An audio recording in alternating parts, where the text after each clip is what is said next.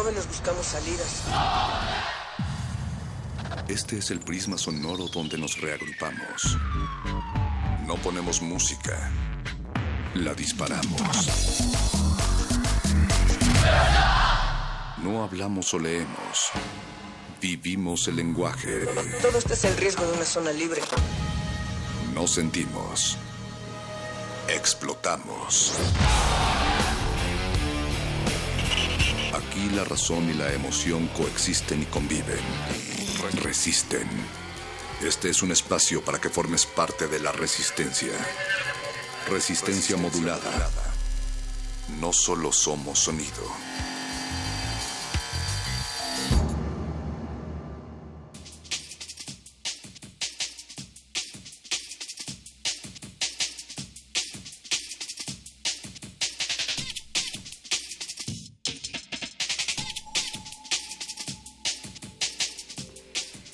Buenas noches a todos y a todas aquellas que aman el 14 de febrero, que lo disfrutan y que llenan los hoteles de paso, pero también a todos y a todas los que lo odian y lo tildan de capitalista, el amor de supermercado, el amor de telenovela, el amor prohibido, amor que no es amor, o sí. También saludos a aquellos que odian a los que aman esta fecha y a todos y a todas los que odian a los que odian esta fecha. En fin, Luis Flores, muy buenas noches. Buenas noches, Mónica Sorrosa, buenas noches, querida Resistencia, estés donde estés, estés ya eh, abriendo tu Rosa Venus o recibiendo chocolates, estés peleando con el del metro porque no te deja entrar con tu gran globo o tu gran peluche que te acaban de regalar, no importa, es momento de resistir, es momento de disfrutar de este 14 de febrero como de cualquier día y recordar que una de las maneras más bonitas de resistir es, es expresando amor. Siempre se ha dicho y es verdad que lo único que acaba con el odio no es más odio, es el amor. Así que es bueno recordar que hay que amar para poder cambiar las cosas. Así es, y justo Luis, al respecto de este tema, de esta coyuntura del día de hoy, pues tenemos un menú preparado para eso, ya que el equipo de Derretinas está preparando un programa, la sala cinematográfica de Derretinas tiene un especial de amor dedicado a toda la resistencia. Queremos que nos cuenten cuáles son sus películas favoritas para este 14 de febrero. ¿Tú tienes película favorita? ¿Qué este película sí verían? No el pretexto de vamos a ver una peli y nueve meses aquí estoy yo, sino eh, qué película sí ven y con qué película. Tal vez la pregunta es, ¿con qué película relacionan el amor? ¿Se valen pornos? Se valen pornos, sí, cómo no. Eh, o se valen películas muy cursis, de esas que aparecen en el camión cuando te vas de viaje. A mí, por ejemplo, son las películas que más relaciono con el amor. Este, ¿Ustedes qué piensan? ¿Qué películas son para ustedes la definición del amor? Se vale hasta Titanic, yo creo. Hasta Titanic, esa me recuerda a Navidad. Ah, bueno. Y en Resistor vamos a borrar los límites del mundo digital y físico para analizar los lentes de realidad virtual o VR, como son las siglas en inglés. ¿Imaginas, Luis, ampliar tu realidad? ¿Has utilizado tú algunos de estos eh, aparatos de realidad virtual? Todavía no los utilizo porque mi sobrino no, me los ha prestado, pero todos los niños de, de su edad, más o menos, tienen lentes de realidad virtual, es algo con lo que ya crecieron, con lo que ya vivieron, están acostumbrados a ello y me parece que en algún momento vamos a tener respuestas o resonancias de lo que está pasando. No sabemos eh, hacia dónde va, pero ah, su manera de percibir el mundo ya es muy distinta a la manera en que nos tocó cuando éramos niños. ¿Existirá la radio en realidad virtual algún día? Ojalá que exista, ahí estaremos. Y bueno, para finalizar esta resistencia modulada a las 23 horas. Tenemos la hora más cachonda de la resistencia. Más cachonda, con quién sabe quiénes van a conducir. Pero lo que sí sé es que van, van a hablar de corazones rotos y amores no correspondidos. Va a ser una noche sonidera, una noche en donde ustedes pueden llamar y dedicar esa canción a la persona que más los ha dejado dolidos. Porque tú, querida resistencia, que odias el 14 de febrero, no estás solo, nosotros te amamos, nos reservamos nuestra opinión, pero amamos tu postura, entonces este programa va para ti, para ti que tienes el corazoncito roto. Así es, y aparte nos mandaron sus canciones personajes como Julián Woodside, Ali Guagua, Mirna Castro de Grafofonía, Pierna Cruzada, Rojo Córdoba. Mucha gente que ya ha estado con nosotros. Así es, entonces peguen bien la oreja porque se va a poner bueno. Y a continuación vamos a tener a un rapero que ya ha estado en Muerde Lenguas un par de veces en el playlist. Eh, vamos a escuchar una rola y regresamos con este rapero. Cuentos que no se cuentan de Danger.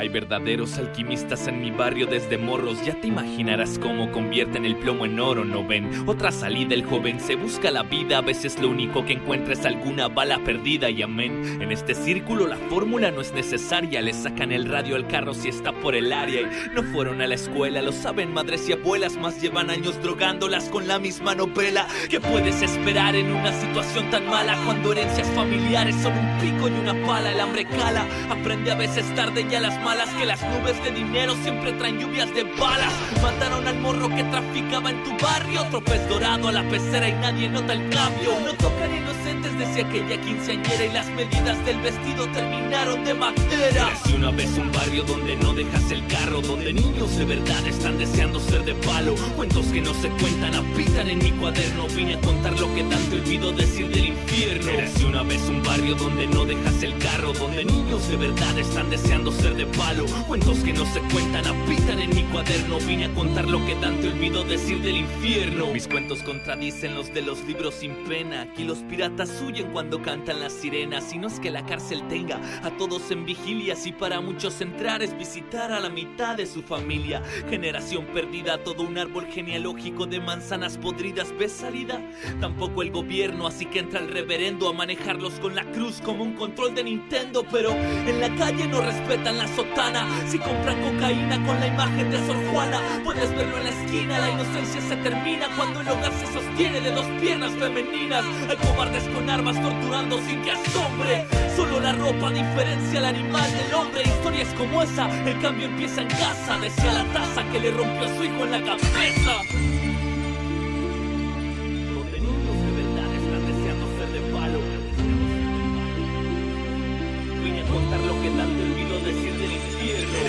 Vez un barrio donde no dejas el carro, donde niños de verdad están deseando ser de palo. Cuentos que no se cuentan, habitan en mi cuaderno. Vine a contar lo que tanto olvido decir del infierno. Bajo ese pasamontaña se esconde un rostro lampiño. Con los puños no le quitas ni medio dulce a estos niños tan confundidos. Presumen casquillos y es el miedo y no el valor lo que hace jalar del gatillo. Solo las horas caminan sin miedo, hermano. El resto sabe bien que siempre ganan los villanos. Ella tiene 16 y le pone el fin a este cuento. ¿Quieres un final feliz?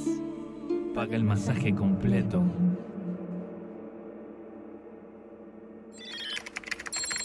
Síguenos a través de nuestro Twitter en arroba Rmodulada.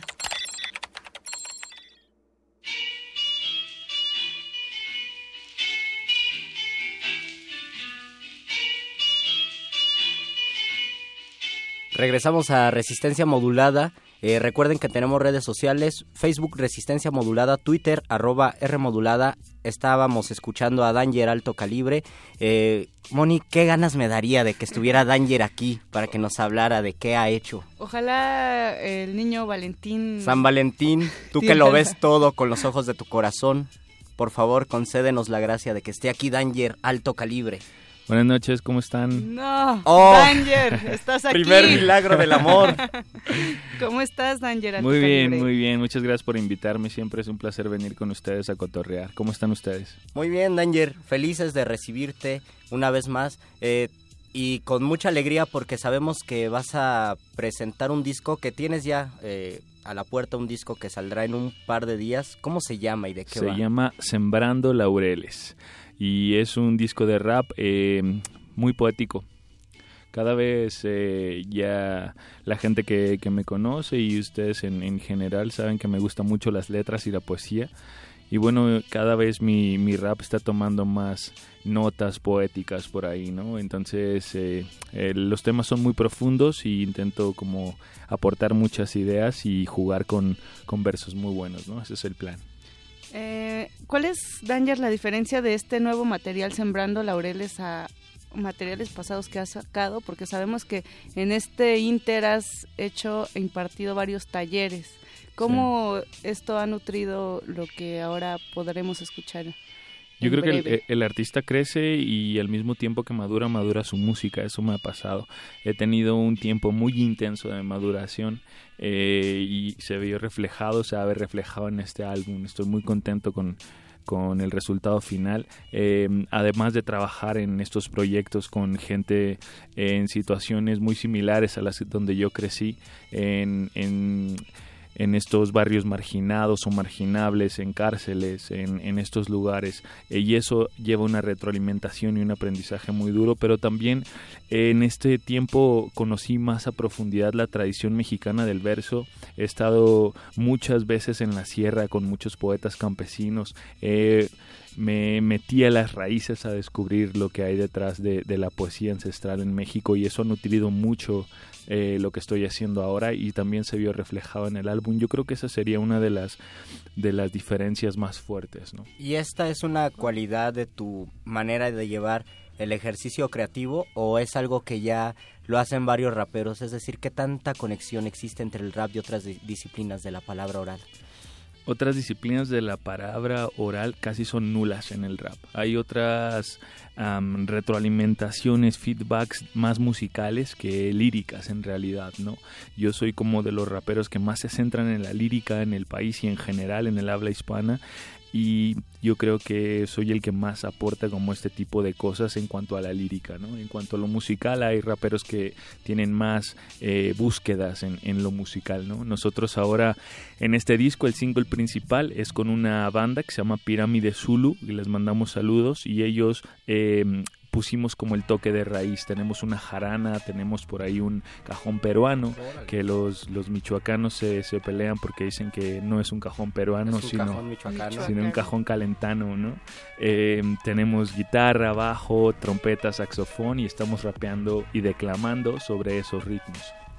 Wow, pues a mí como que me llama mucho la atención, Danger, justo esta cuestión que hay detrás de hacer la música y detrás de hacer las letras, que es toda una investigación, como tú bien estás mencionando, y que deja como muy de lado el estereotipo del rapero, ¿no? Que generalmente se piensa el rapero pues solamente vive en las calles, solamente se alimenta como de la cuestión urbana, de los problemas, cuando hay muchas cosas detrás que pueden hacer que el rap eh, tenga resultados bien positivos. Claro, sí. Yo creo que la mayoría de lo de los tintes negativos que tiene el rap en la sociedad son reales. ¿eh? O sea, no quiero tampoco mentirles y decirles, no, todo el rap son hojuelas sobre miel y laureles. No es así. Eh, hay mucho rap que se está haciendo con tintes violentos y con eh, pareciera una promoción a las drogas y a ese tipo de cosas más negativas lo hay. Eh, lo menciono siempre, que, que, exista esta música que está reflejando esto es solo un reflejo de que eso está en las calles. Los chicos no están inventándose nada, están narrando lo que viven todo el tiempo y viven alrededor de drogas y de violencia y eso va a estar en sus letras. Es muy difícil. Necesitas mucha madurez para poder entender que ese mensaje puede ser llevado de otras formas, ¿no? Ayer que fue el día de la radio, eh, podría prestarse esto a reflexionar qué tanto en la radio, en la radio suena eh, un rap de contenido violento y cómo esto resuena en las, en las personas, sobre todo en los adolescentes y en contraparte, ¿qué es lo que propones tú en Sembrando Laureles? Claro, el concepto del disco es esta idea de que nosotros estamos disfrutando de la sombra y de los frutos de laureles o de árboles que plantaron otros hombres y mujeres en el pasado.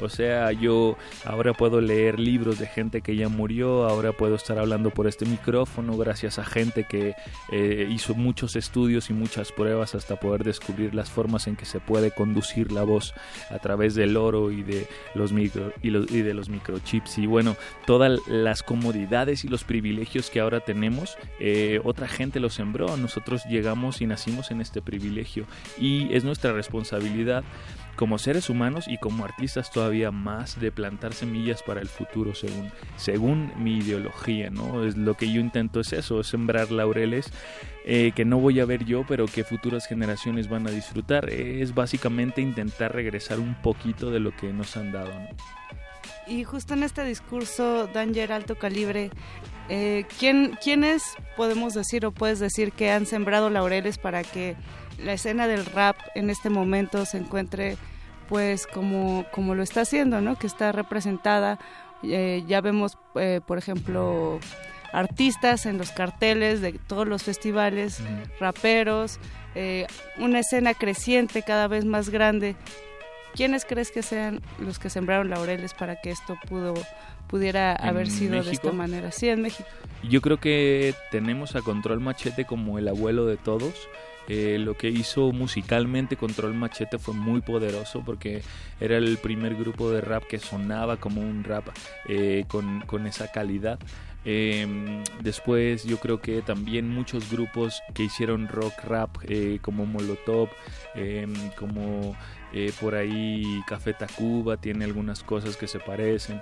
Y luego viene una ola de raperos de, de primera generación que son muchísimos, pero así los que se me vienen rápido, los caballeros del planje que han estado siempre ahí presentes, de hecho tienen colaboración con Control Machete, eh, la gente de... Uf, es que la, de aquí de, de, los que ahora tenemos que, que, recuerdo el elote que sonaba por allá por el norte yo vengo de un movimiento de rap chicano que hizo muchas cosas aunque nunca se dio cuenta porque nunca cruzó a México pero allá sonaba el diablo C4 el tecolote y era un rap como gangster chicano eh, que sonaba muchísimo en México y que nunca cruzaron eh, y nunca disfrutaron de eso, ¿no? En realidad ahora que, que los he vuelto a ver, eh, todos tienen oficios normales y ya no, no rapean ni nada de eso, ¿no? Eh, aquí ahora hay gente que está haciendo muchas cosas, Manotas, Eptos 1, la banda Bastón, eh, uf, es que hay muchísimos, me sería difícil nombrarlos a todos, pero Tequila, Tanque, hay mucha gente que ha... Y que también han tenido una evolución como tú, tal vez por ejemplo, de tu último disco al de ahora, ¿cuáles son las diferencias que notas tanto en la manera en que lo transmites? No sé, a lo mejor en este momento piensas ya en nuevas vías este, para descargar el disco, o si lo vas a presentar en físico y también en los contenidos, ¿qué tanto ha cambiado? La profesionalidad es, es, siempre algo que tienes que aprender forzosamente cuando eres un artista independiente. Tienes que aprender a hacer tu propio booking, tu propio manager, aprender a moverte solo, aprender cómo funciona la industria, las plataformas ahora eh, en las redes. Eh, y bueno, pues desde el disco anterior ya estamos en todas las plataformas, pero esta vez ya entendimos cómo hay que planificar bien eh, para que estés en iTunes, en Spotify, en todas partes. Vamos a estar desde el 15 de marzo eh, cómo mover tu disco y ahora que tenemos estas eh, discográficas casi desaparecidas del país eh, y en general en el mundo, bueno, cómo hacer para distribuir tu material físico, ¿no? Ahora hay plataformas como kitchen.com donde vamos a estar también para que si vives en Chiapas o en Juárez puedas pedir tu disco y te llegue a tu casa firmado, ¿no? Eso es en el lado profesional, Danger, eh, Sabemos que está a punto de salir tu disco, pero no nos puedes dar una probadita de lo que va a sonar en ese disco. Claro que sí, como qué tema te gustaría. Pues es que es 14 de febrero. El amor. Y yo sé que los raperos pocas veces chocolates. hablan del amor y los chocolates, pero me dicen que por ahí tienes una rola de amor. Sí, es la primera canción de amor que presento en, en mi carrera. Eh, y no es porque esté en contra de demostrar el amor es porque nunca me había enamorado en realidad, ¿sabes?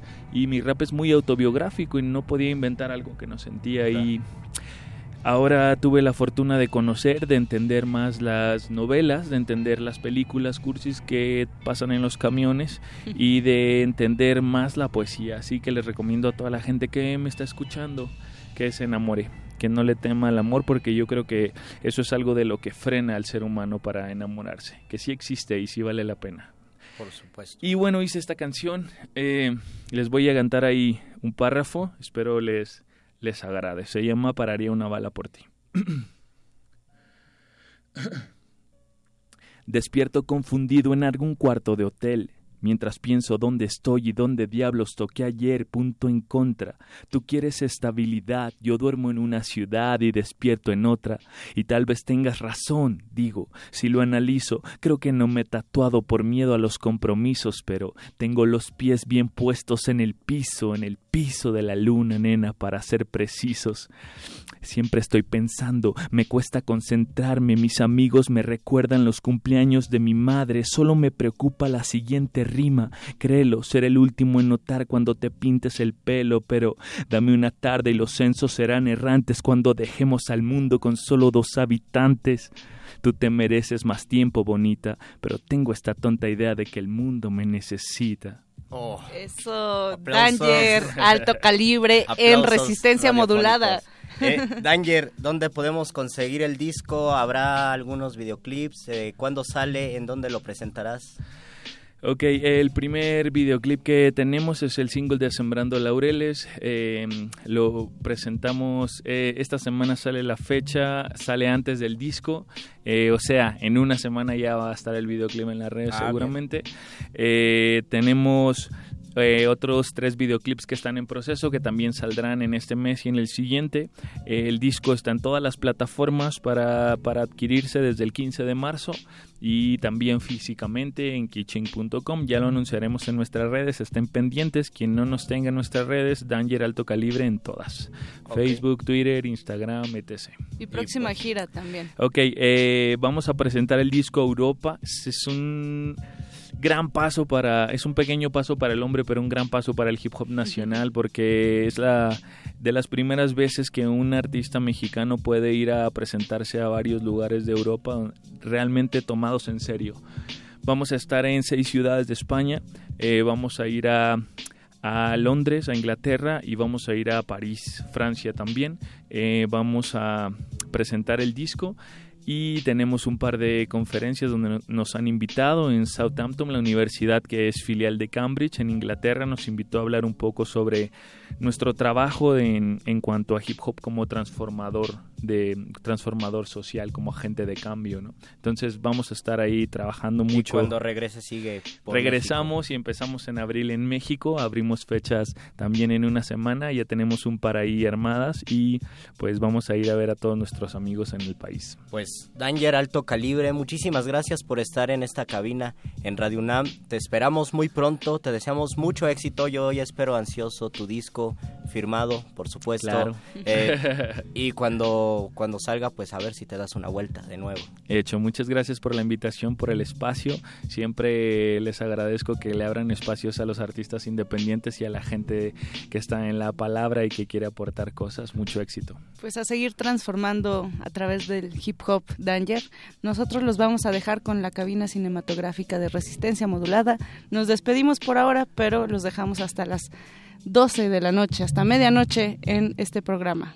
Gracias.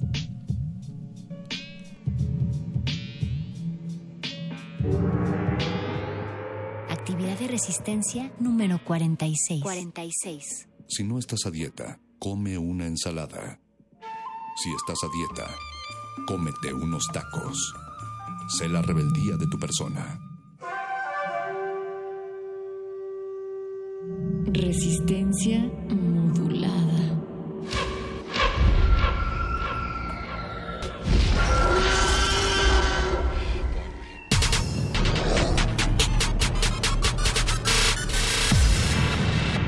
Entre el pasillo de los estrenos y el de la nostalgia, se encuentra la sala de la resistencia.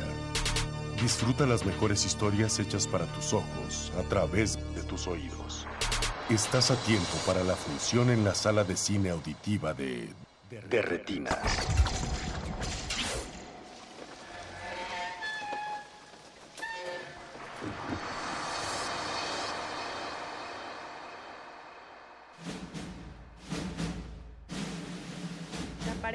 Eh, son separados, nada más pues se, separan por la guerra, son una pareja, mi película de amor favorito.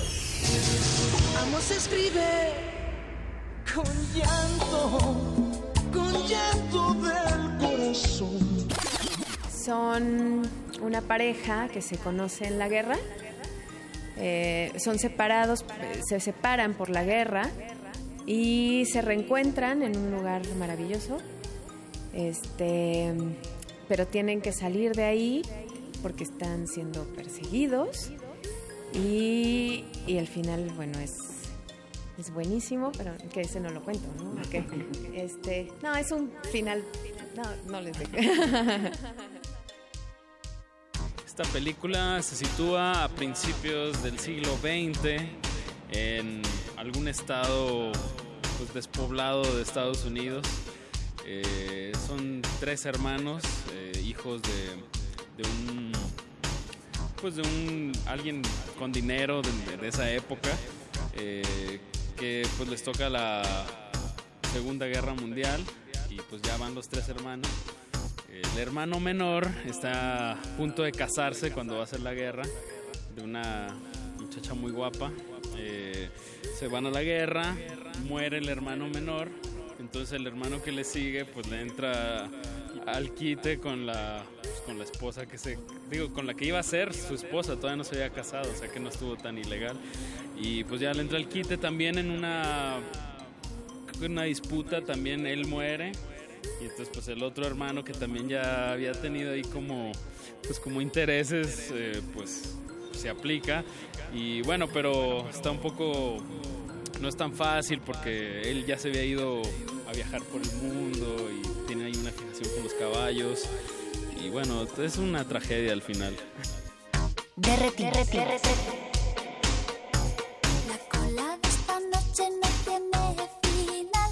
Dos horas confiando que no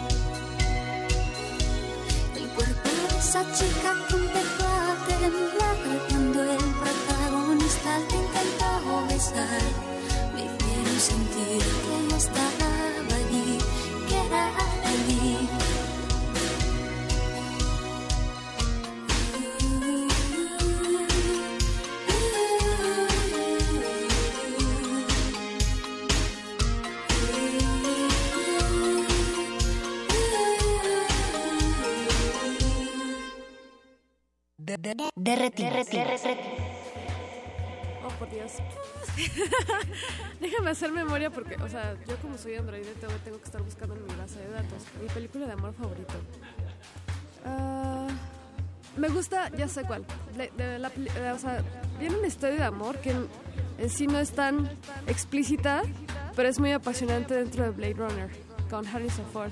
Y eh, la historia de amor que se desarrolla es como entre un humano y una y un androide precisamente, ¿no? Eh, ella fija, fíjate, eh, se supone que estos androides son peligrosos porque se consideran psicópatas, no tienen sentimientos, emociones, pero ella como se le implantó una memoria donde ella recordaba su infancia, tiene emociones.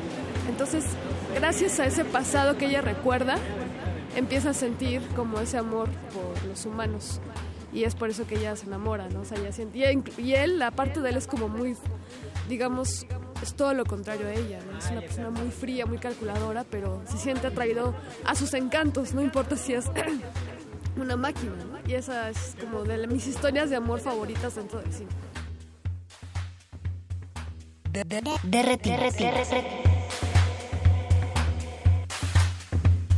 What will you say when the day comes? When it's no fun, when it's all done, when it's no fun.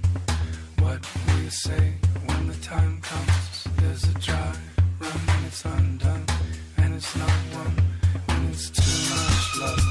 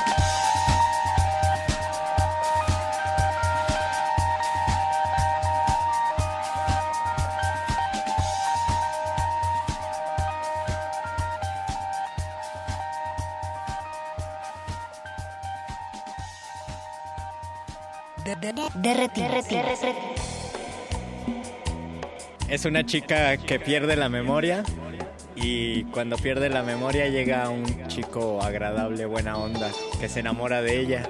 Él no sabe que esa muchacha tiene 24 horas nada más de memoria y después se formatea y olvida absolutamente todo. Entonces él se empeña en enamorarla todos los días y hace muchísimas cosas, tiene muchísimas estrategias para enamorarla y le va bien en la relación y a pesar de que ella no tiene memoria, pues tienen una relación bonita, dura- duradera y amable.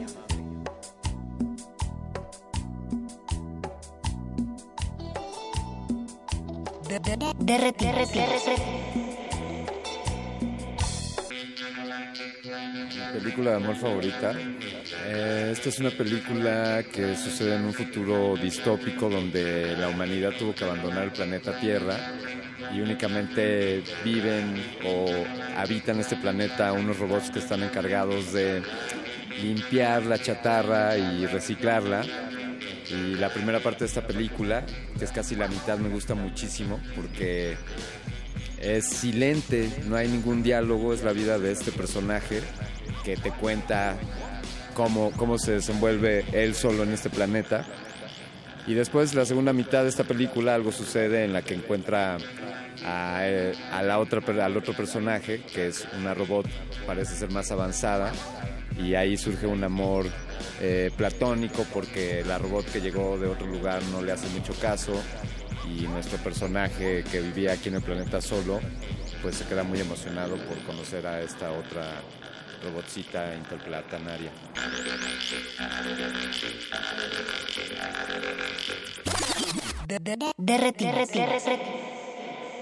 Are you really here? Or am I dreaming?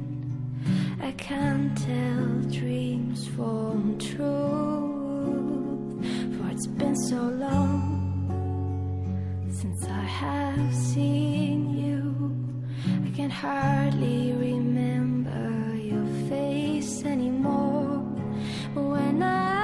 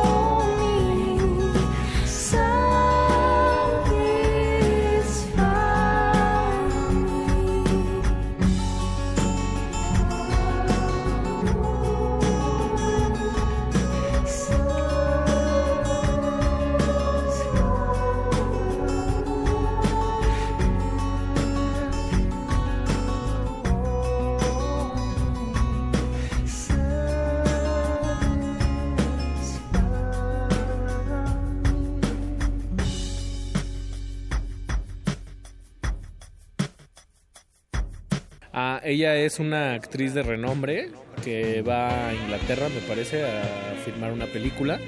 Y él es un librero, vende, tiene una librería y es... No, es un hombre que vende libros. Y es un tipo muy aburrido y se junta con sus amigos para platicar lo aburridas que son sus vidas o lo miserable que, que estas son. Y por, ahora sí que por azares del destino se topa con un mundo diferente que es el de esta chica, que es la actriz famosa y es cómo congeniar no solo diferencia de personalidades o cómo florece el amor cuando todos los contextos están en contra tuya, como la fama, los entornos distintos no sé, al final love wins, love triunfa. Love triunfa, hashtag love triunfa. Ok, es una película que se trata de un poeta australiano. Bueno, es una película australiana, se trata de un poeta, se enamora de una chica, este, se sumergen en un mundo de drogas. Mm, después de un tiempo de algunas mm, cosas dramáticas que suceden dentro de la misma, eh, se dan cuenta que ese amor no puede ser porque la droga va implícita dentro del amor, no es tal como un, un vicio.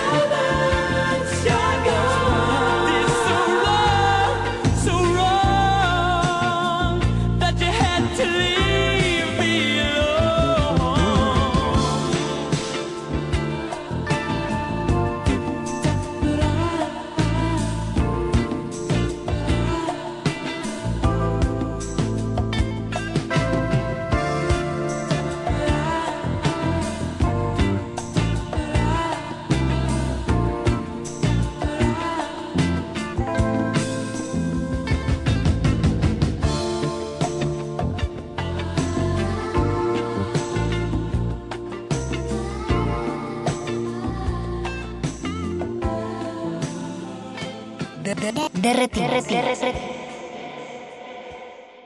Bueno, pues es una historia de amor, eh, un amor muy intenso.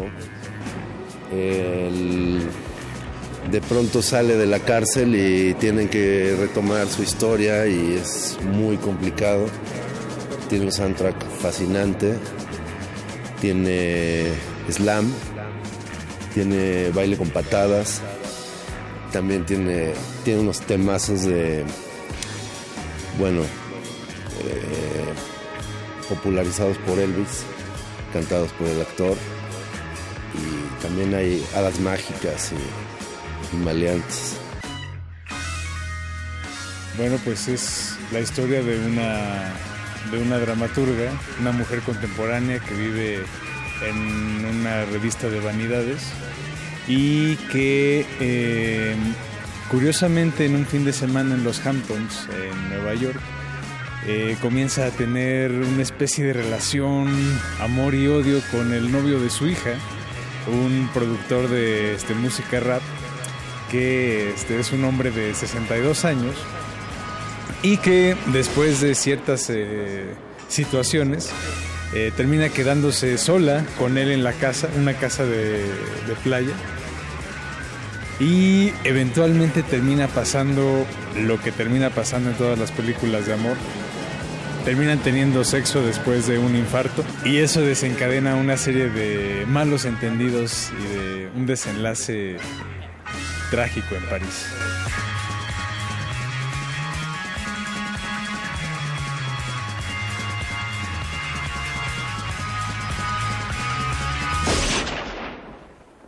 Derretinas.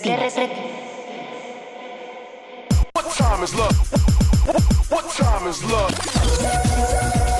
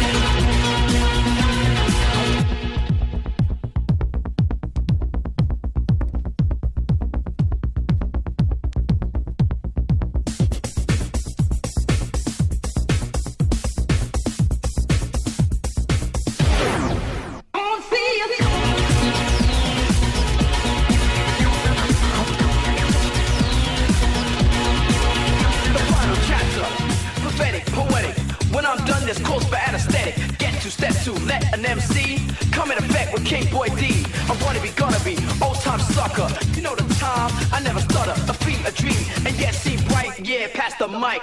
What time is love? What time is love?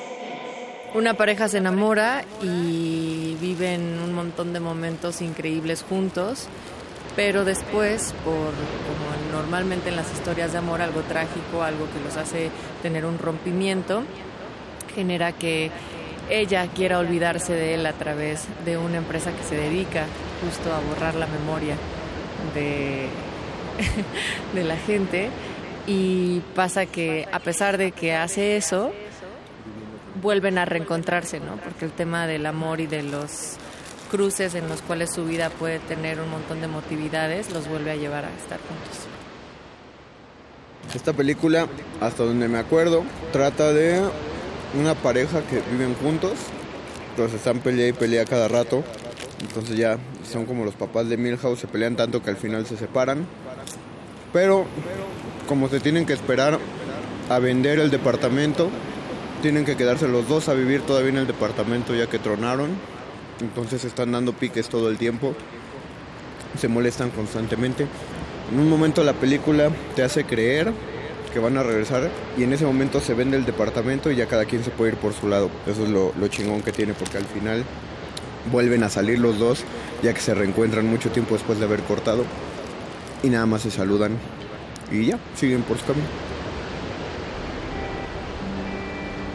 If I were walk the Museum of Fine Arts in Boston,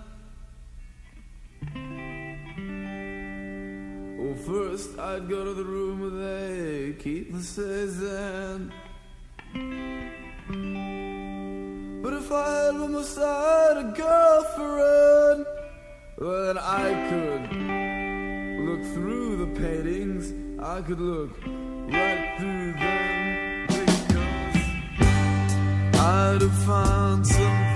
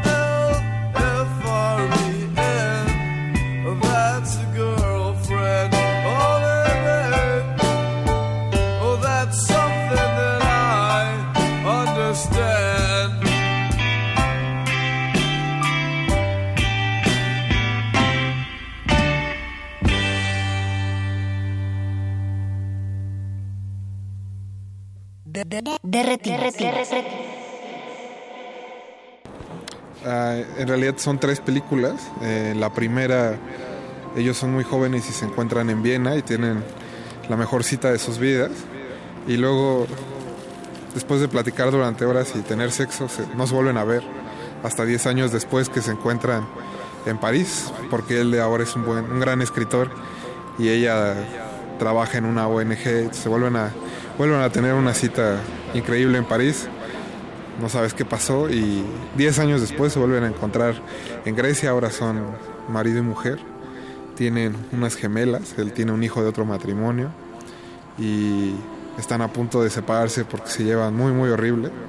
Entonces, pues no sabes, más bien sabes perfectamente por qué están pasando porque a todos nos pasa lo mismo. Primero todo sale increíble y al final todo se va a la mierda, es inevitable. Es una película que trata sobre un hombre que se enamora en tres vidas diferentes de la misma mujer y tiene un apego bien extraño por ella y al final encuentra la iluminación y la liberación cuando aprende a amarla de manera correcta.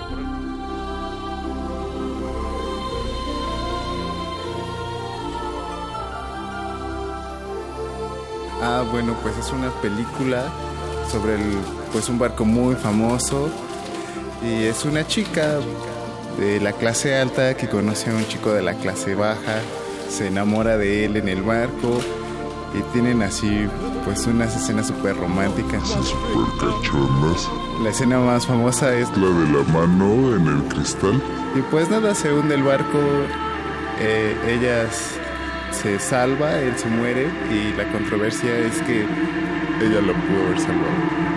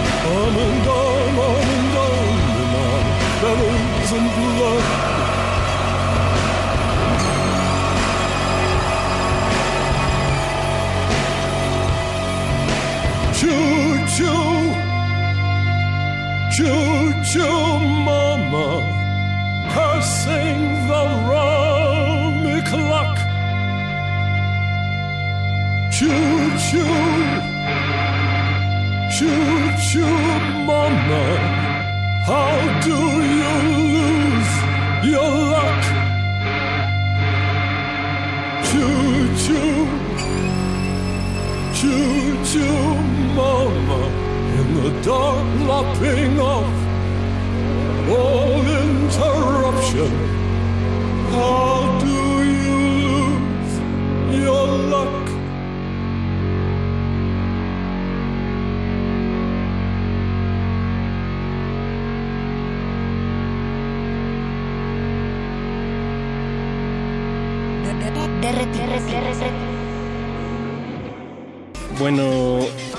se trata de una pareja con tendencias paradelincuenciales, eh, que en la vida real sí son esposos y tienen una medio agrupación musical.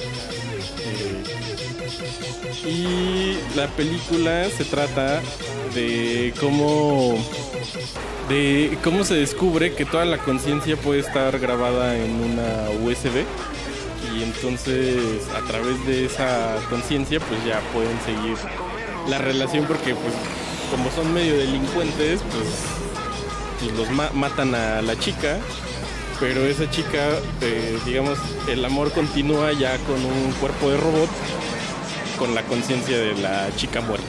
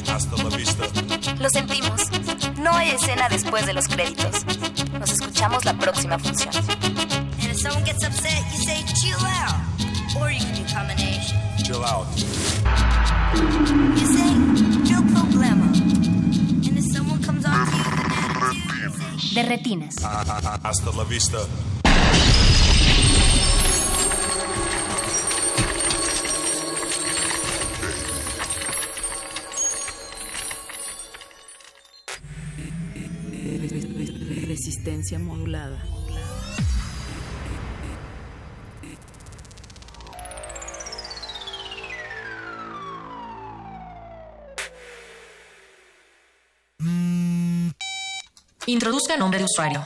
Radio escucha. Introduzca contraseña. Resistencia modulada. Ender. Acceso permitido a re- re- re- resistor.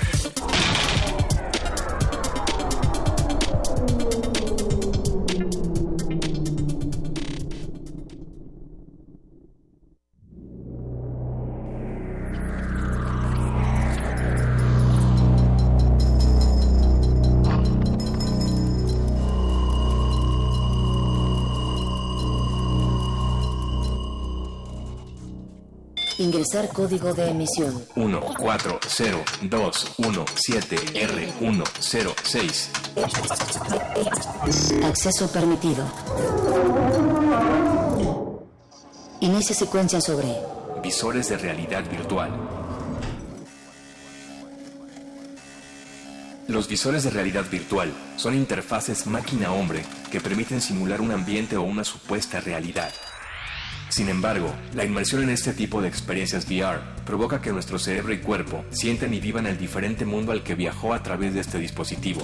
Actualmente, marcas como Samsung, Sony o Facebook se disputan esta herramienta aplicada al cine, la educación o el entretenimiento, pero ¿todos sabemos cómo se originó el concepto de realidad virtual y cuáles fueron los instrumentos que dieron vida a los visores que hoy conocemos? ¿Desea repetir esta información? Ha elegido no. Comenzamos. Resistor. Esto es una señal.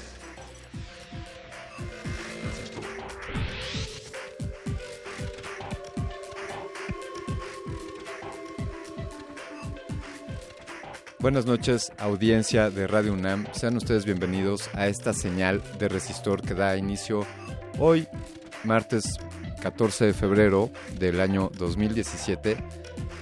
Mi nombre es Alberto Candiani y aquí me acompaña eh, la Fembot favorita de resistencia modulada, Eloísa Gómez. Shalalalala. Shalalalala. Feliz 14.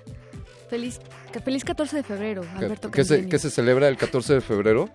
No tengo mucha idea. Creo que es algo sobre el amor y la amistad. Ah, te cargaron ese programa. Sí. Ya, muy bien. Viene una información así más o menos escueta.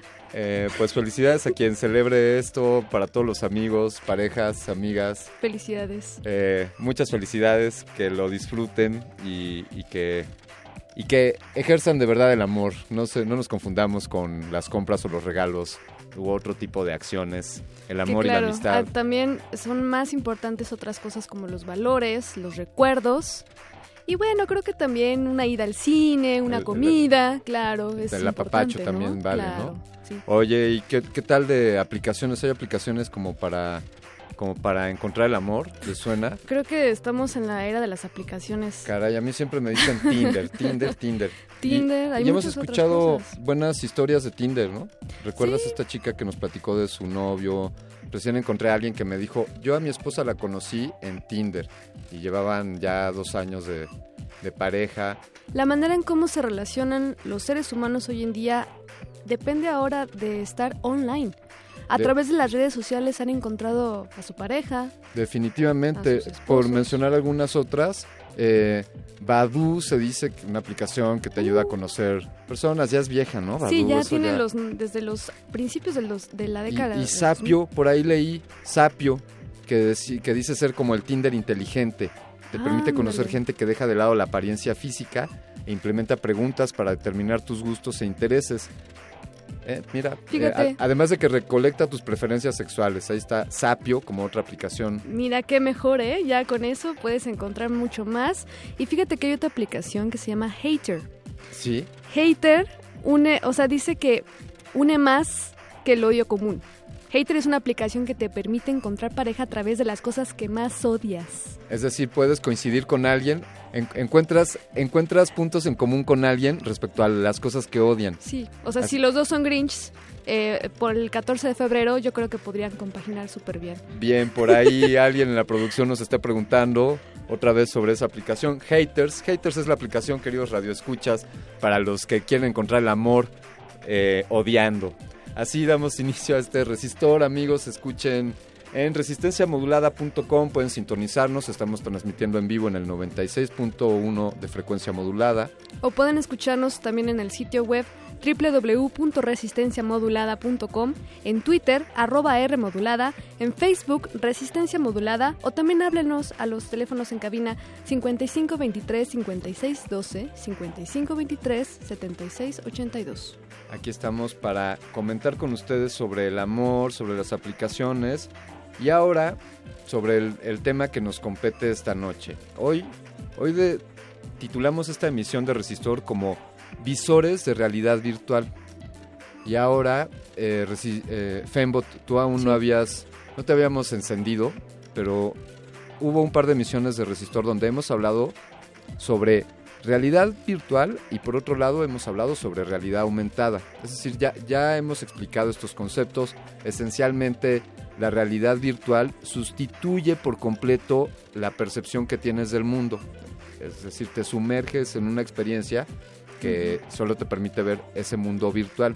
Y la realidad aumentada, para decirlo de man- de manera sencilla, mezcla, mezcla la realidad que puedes captar con la cámara de tu dispositivo, con un celular, por ejemplo, Una pantalla, puedes Y- percibir otras... eh, eh, exacto, se mezclan. Es como, yo lo explicaba como, dibújale a tus anteojos una playita, unas palmeras, y entonces todo el tiempo vas a estar en la playita. De manera que esa playita, Wow. así como ahora, En que- este momento estoy viendo justamente que estoy en la playa. Exactamente. Sí, ay, qué rico el sol. Sí. Qué bien cae. Puedes sentir un poco la arena penetrando por tus pies. Así es, Wow. efectivamente la realidad aumentada, la realidad virtual, eh, pues pueden, pueden remitirnos a estos otros espacios. De pronto podrías sentir que te encuentras en alguna otra situación, eh, pues con verlo o con escucharlo, ¿no? Como estamos haciendo ahora. Mira, ¿ya Entender a que... esos niños ahí jugando? Sí, los estoy checando. Y bueno, a mí me llega la esta interrogante. La realidad virtual funciona para muchas cosas más que entretenimiento. Ha funcionado incluso para prensa, para entender que cómo sienten las víctimas de una guerra, ¿no? O sea, como hacer simulación de, de, de escenarios eh, violentos para eh, entender cómo, cómo están sufriendo las personas, millones de personas en el, planeta, o también para el cine, ¿no? Para recrear eh, los efectos a un nivel que te puedas totalmente sumergir en la película. De- definitivamente, esto que dices me remite a aquella idea eh, donde te planteas que ojalá pudieses saber lo que estoy sintiendo. Si tú pudieras ver con mis ojos y yo pudiese ver con los tuyos, Sí. nos comunicaríamos de verdad y tal vez, tal vez la realidad virtual pueda acercarnos a entender lo que otro, el otro nos está queriendo decir y quizá así no, seamos más empáticos y, y establezcamos lazos más fuertes entre los seres humanos que bien, que buena falta nos hacen. Así es, Alberto Candiani. Pero pues vamos ¿Tú con has, este visto, tema. ¿Tú has visto los visores? ¿Has visto más o menos cómo son los visores de realidad eh, aumentada o Sí, virtual? Hay- claro. Hay, esencialmente eh, dos, dos formas, unos muy baratos que ya andan por ahí en el mercado. que son los conocidos cardboard. Exactamente, en base a- basados en los cardboards. eh, y también hay otros que son un poco más especializados, que son, tienen mucho mayor calidad de, de imagen, eh, pero bueno, pues son más caros y, Sí, y creo que- funcionan con otras tecnologías. Hay muchas cosas. Está el Oculus Rift, está el HTC Vive. Exactamente. eh, y bueno, cosas tan básicas como, son, como lo son las gafas anaglifo también, ¿no? O las fotografías estereoscópicas, que son principios de la realidad virtual. ¿Qué te parece, querida Fembot, que... Oye, por cierto, a mí me da mucho gusto tener una amistad con un androide y hoy, hoy día del amor y la amistad, felicidades, Eloisa. Sí, igual. Eh, vamos a hablar con un especialista, pero si nos permiten, queridos radioescuchas, vamos a continuar con esta emisión de Resistor después de escuchar esta canción llamada Virtual Reality de Rusted Root.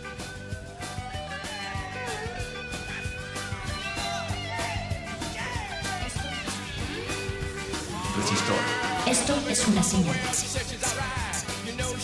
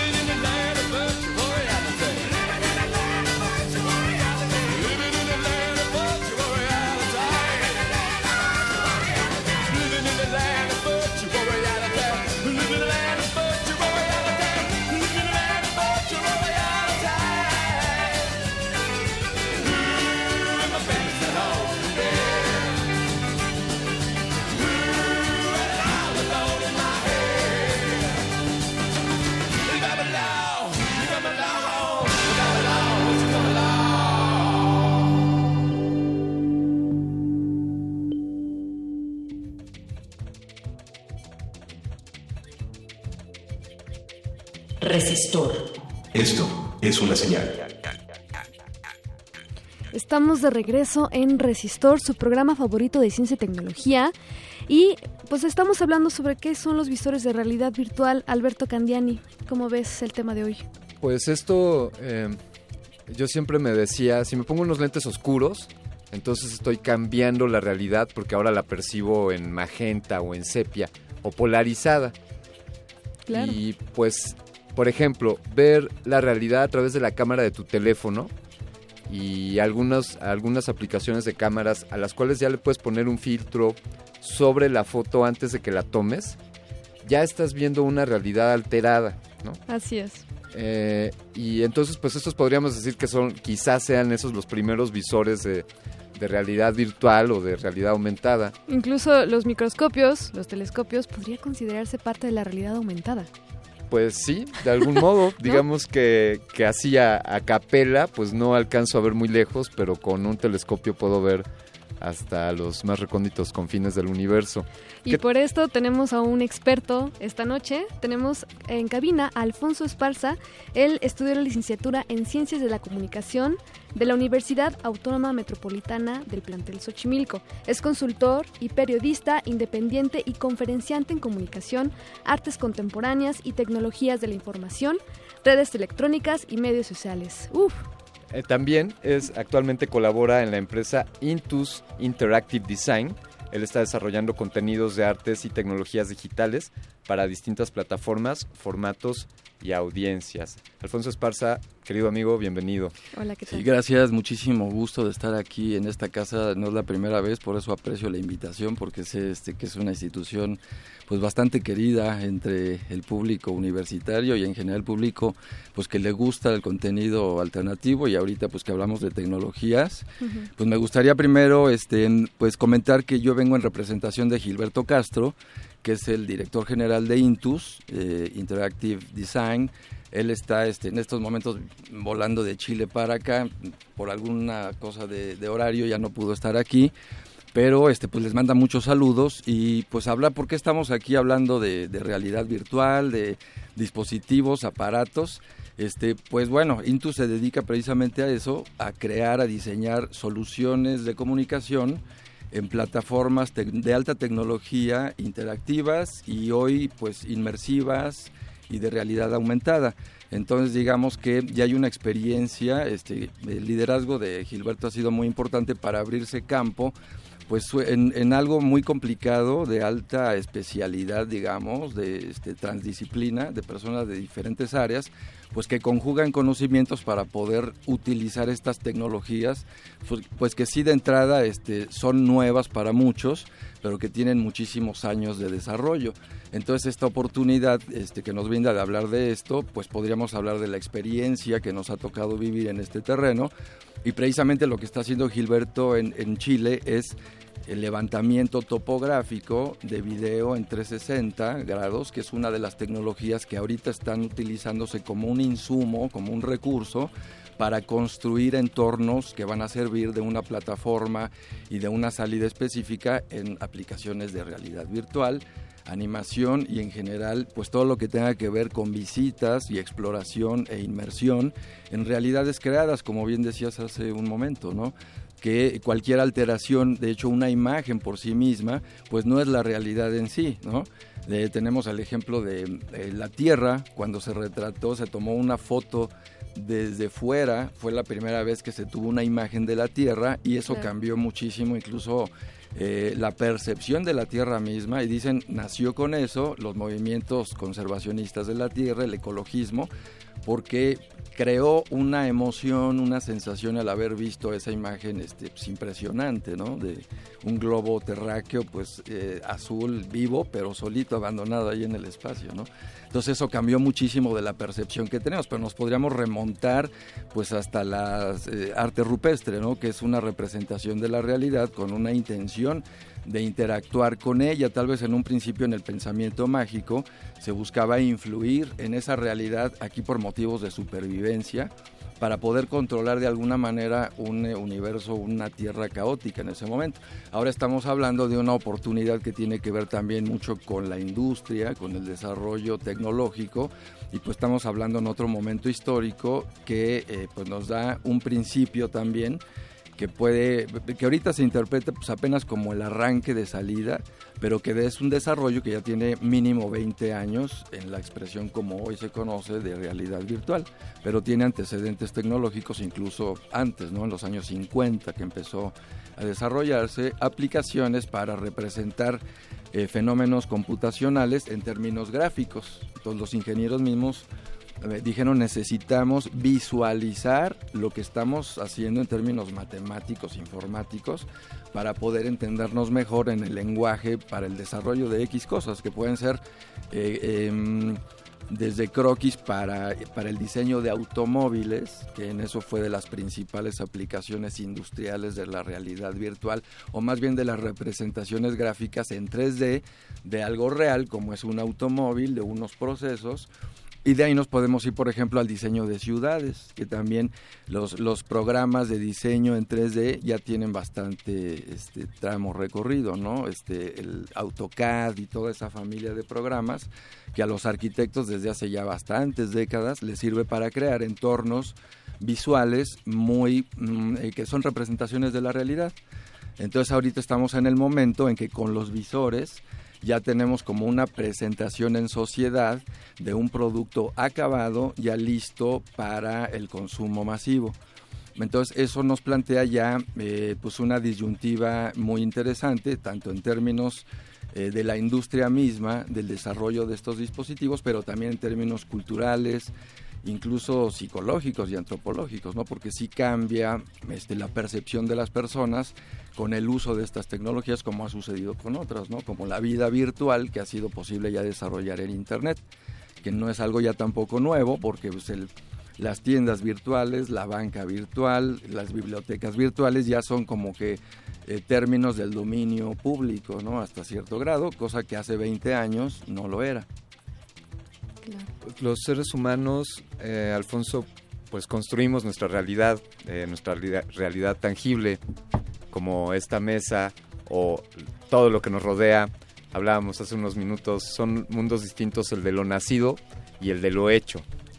Eh, lo, lo artífice o, lo hecho por la humanidad y esta realidad tangible. Y ahora entonces estamos hablando de la construcción de nuevas realidades, pues hasta ahora intangibles, pero sí perceptibles.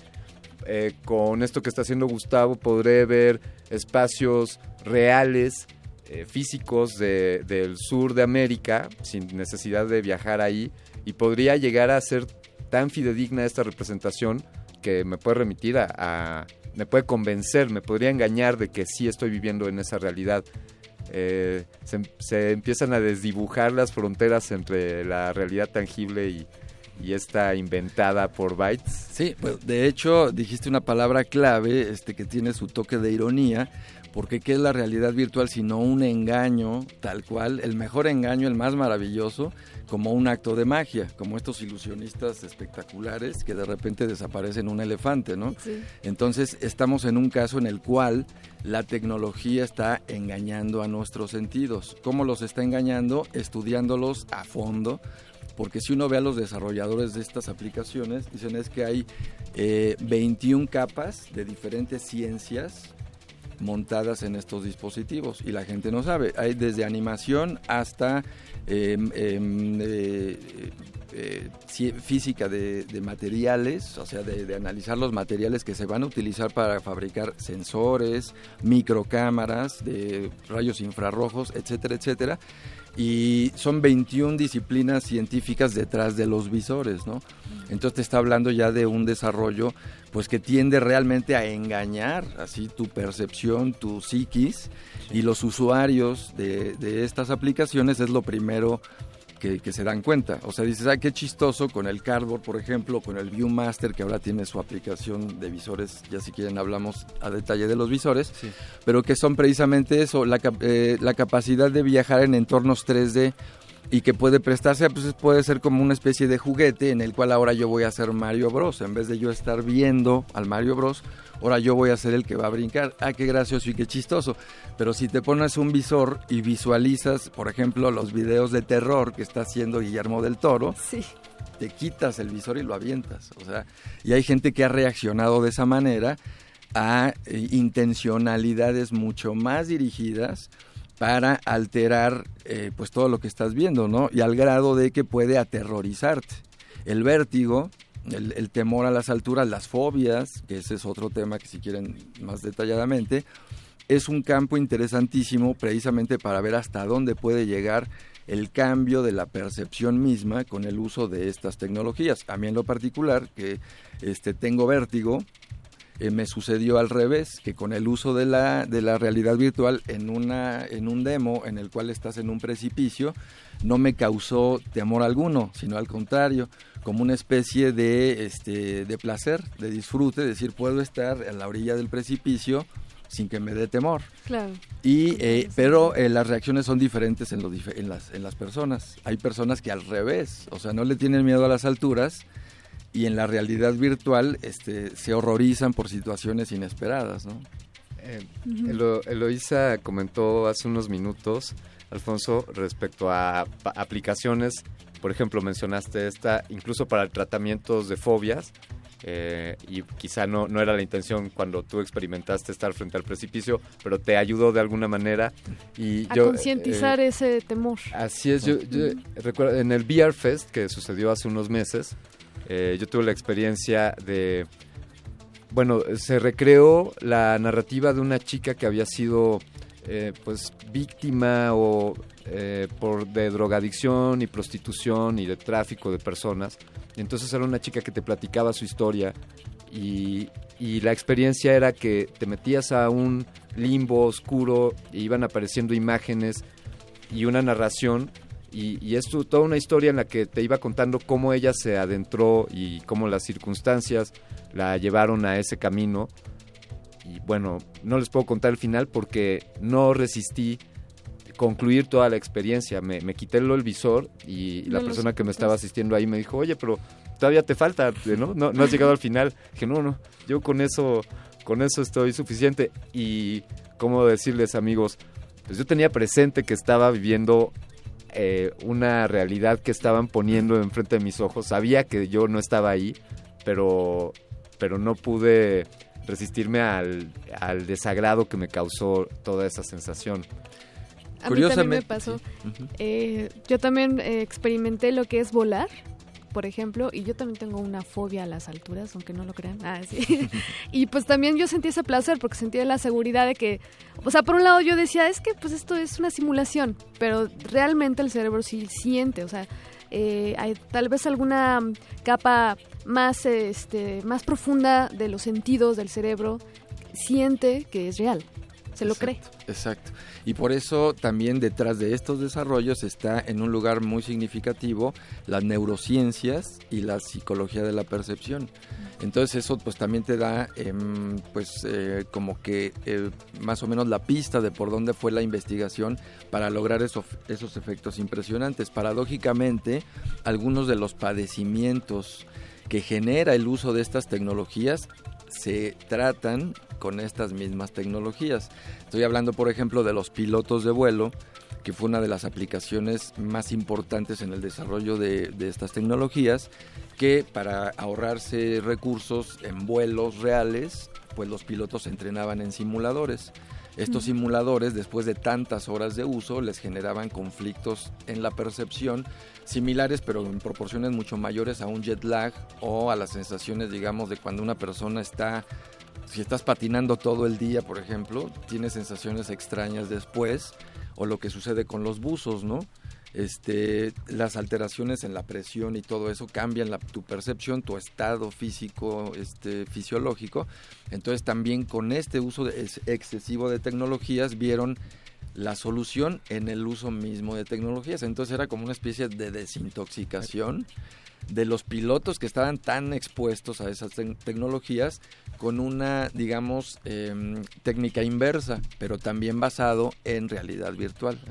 Y esos tratamientos ya se están utilizando, de hecho, en México, en una investigación que hice hace poco, hay doctores este, especializados con doctorados en X y en, en neurociencias que ya están utilizando este tipo de terapias para tratamientos clínicos de, por ejemplo, síndrome de, de estrés postraumático, de guerras, de violaciones, de situaciones extremas y que han funcionado bastante bien, pero al usarlas se genera una retroalimentación que dicen, ah, cuidado, porque también estamos, como toda medicina, aplicación médica, tenemos efectos secundarios, veamos todo eso, ¿no? Pero estamos en un momento interesantísimo de desarrollo. Eso fue como encontrar la, el antídoto en el veneno. ¿no? Exactamente, Eh, esa sería la expresión. Sí, muy sí. bien.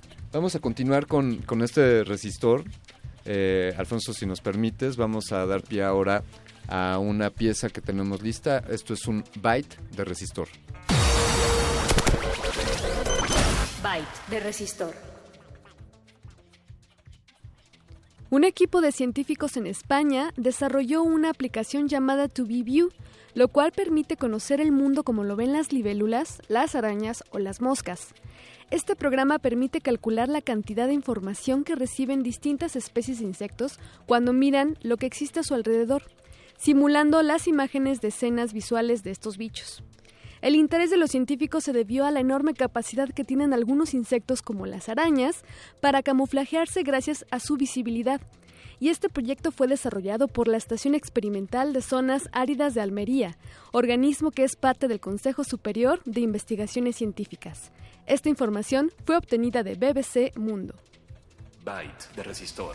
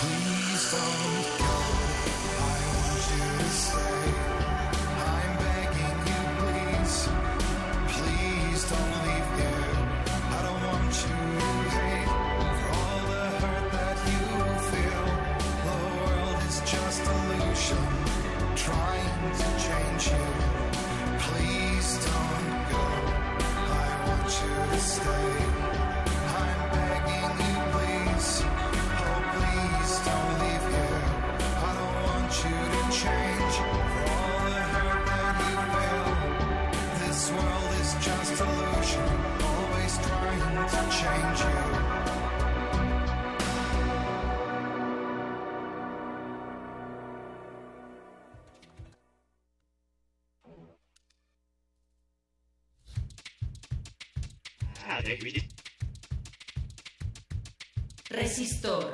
Esto es una señal. Acabamos de escuchar Illusion de V&V Nation, grabado por Anacron Sounds en 2007. Y estamos en Resistor en compañía de Alfonso Esparza, hablando del tema visores de realidad virtual. Eh, hasta ahora, ah, donde estamos ahora, Alfonso, podríamos decir que solo estamos engañando a la vista. Eh, quizá al- a la escucha, al oído también, ¿no? Porque estos visores van acompañados de, en algunas ocasiones, de, de audífonos. ¿Y cuáles serán los siguientes retos? Digo, para convencernos completamente tendría que ser una realidad inventada en todos nuestros sentidos.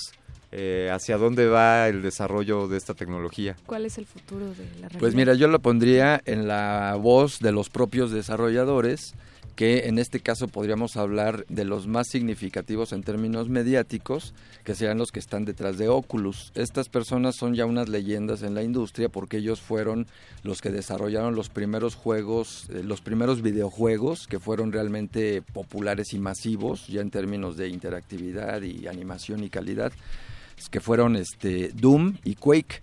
Entonces, estos dos desarrolladores que crearon Oculus, pues son como que las prácticas excepcionales que dieron lugar a este visor que hoy por hoy digamos que es el más popular, el que mejor se ha colocado en el mercado y que también es el más acabado en términos tecnológicos pero que sí fue un desarrollo de muchos años. Ellos cinco años primero y luego otros cinco años para posicionar todo lo que ya habían desarrollado y financiarlo, que es una parte súper importante.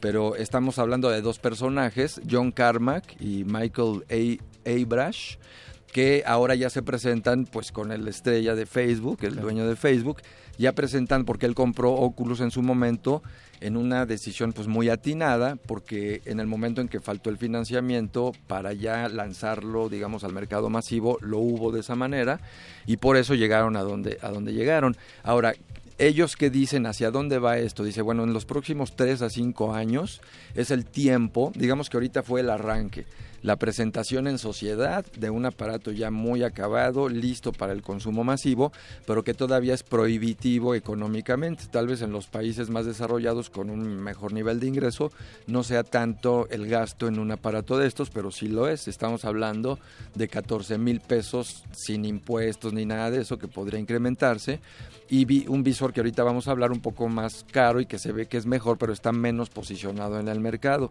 Sí. Tal vez también por el modelo de negocios que están planteando más dirigido a los videojuegos que hacia el mercado masivo primordialmente.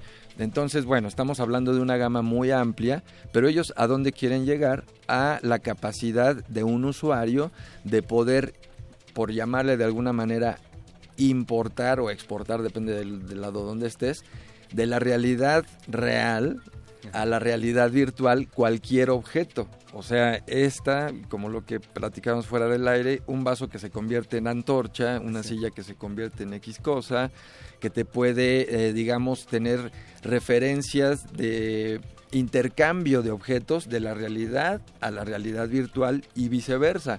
Que tú en la realidad virtual puedas diseñar y crear objetos virtuales, valga la redundancia, para tener aplicaciones en la realidad. ¿A qué me refiero eso? Pues a lo que estábamos hablando, aplicaciones, aplicaciones médicas, aplicaciones de desarrollo arquitectónico, de, de desarrollo urbanístico, y hay ya experiencias increíbles, por ejemplo en la ciudad de Chicago, donde han tenido líderes tecnológicos que han tenido la visión de decir, bueno, tenemos miles, y es lo que está sucediendo con la realidad virtual, de desarrollos científicos listos para ensamblarse como se nos antoje. Depende de la creatividad y del diseño para hacerlo. Entonces ahora la ciudad de Chicago, siendo una de las más problemáticas en términos urbanos, ahora se ha convertido en el término de 10 años en una ciudad súper inteligente, si se vale la expresión, porque conectó todos los dispositivos de sensores desde el tránsito, eh, el, tra- el tránsito humano dentro de los el, el- el transporte público y todo ensamblado en plataformas informáticas que incluso hasta el clima puede ser un indicador ya eh, inteligente, digamos, para el diario que hacer de las personas, sea un policía o sea un alto administrador de empresas, ¿no? Entonces es una manera inteligente de ensamblar todas esas tecnologías sueltas, datos, megadatos, el Big Big Data. data, que- sí.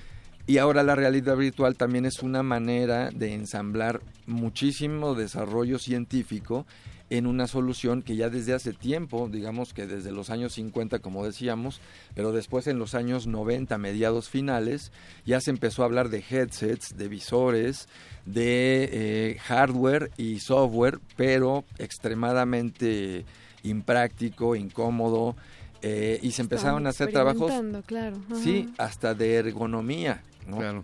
usabilidad. Entonces ya son términos que son indispensables para el desarrollo del diseño industrial. Entonces no podemos, como decías, ya se le aplicaron los primeros óculos, los prototipos no tenían este audio.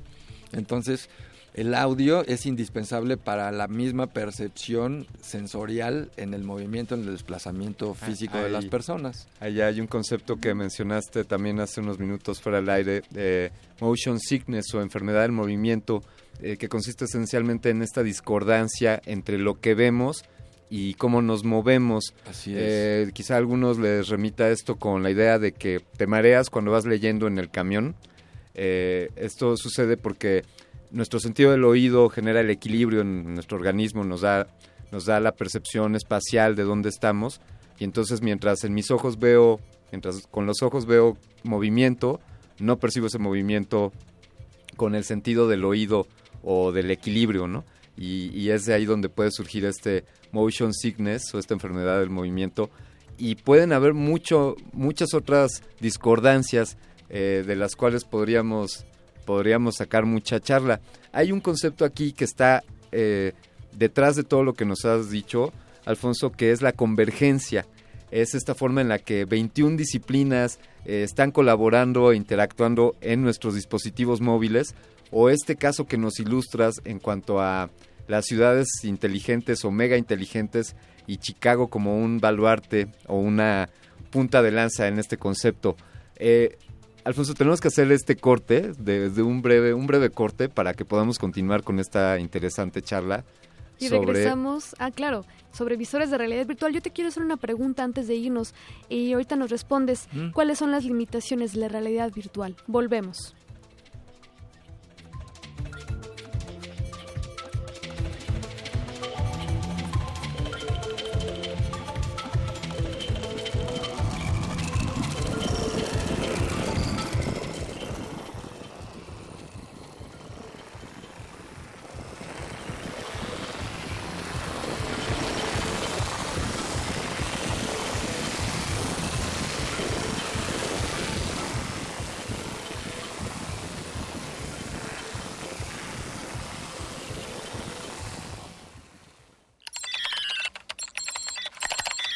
Síguenos en Facebook, Resistencia Modulada.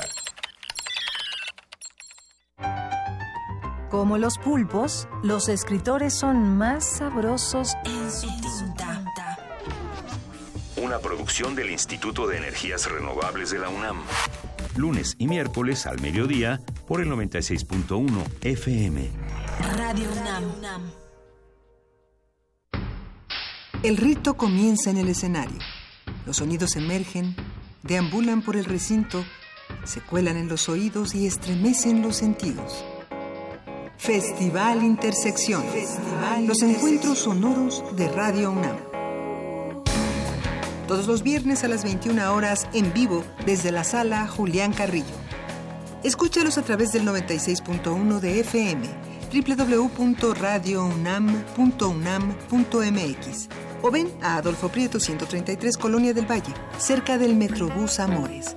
La entrada es libre.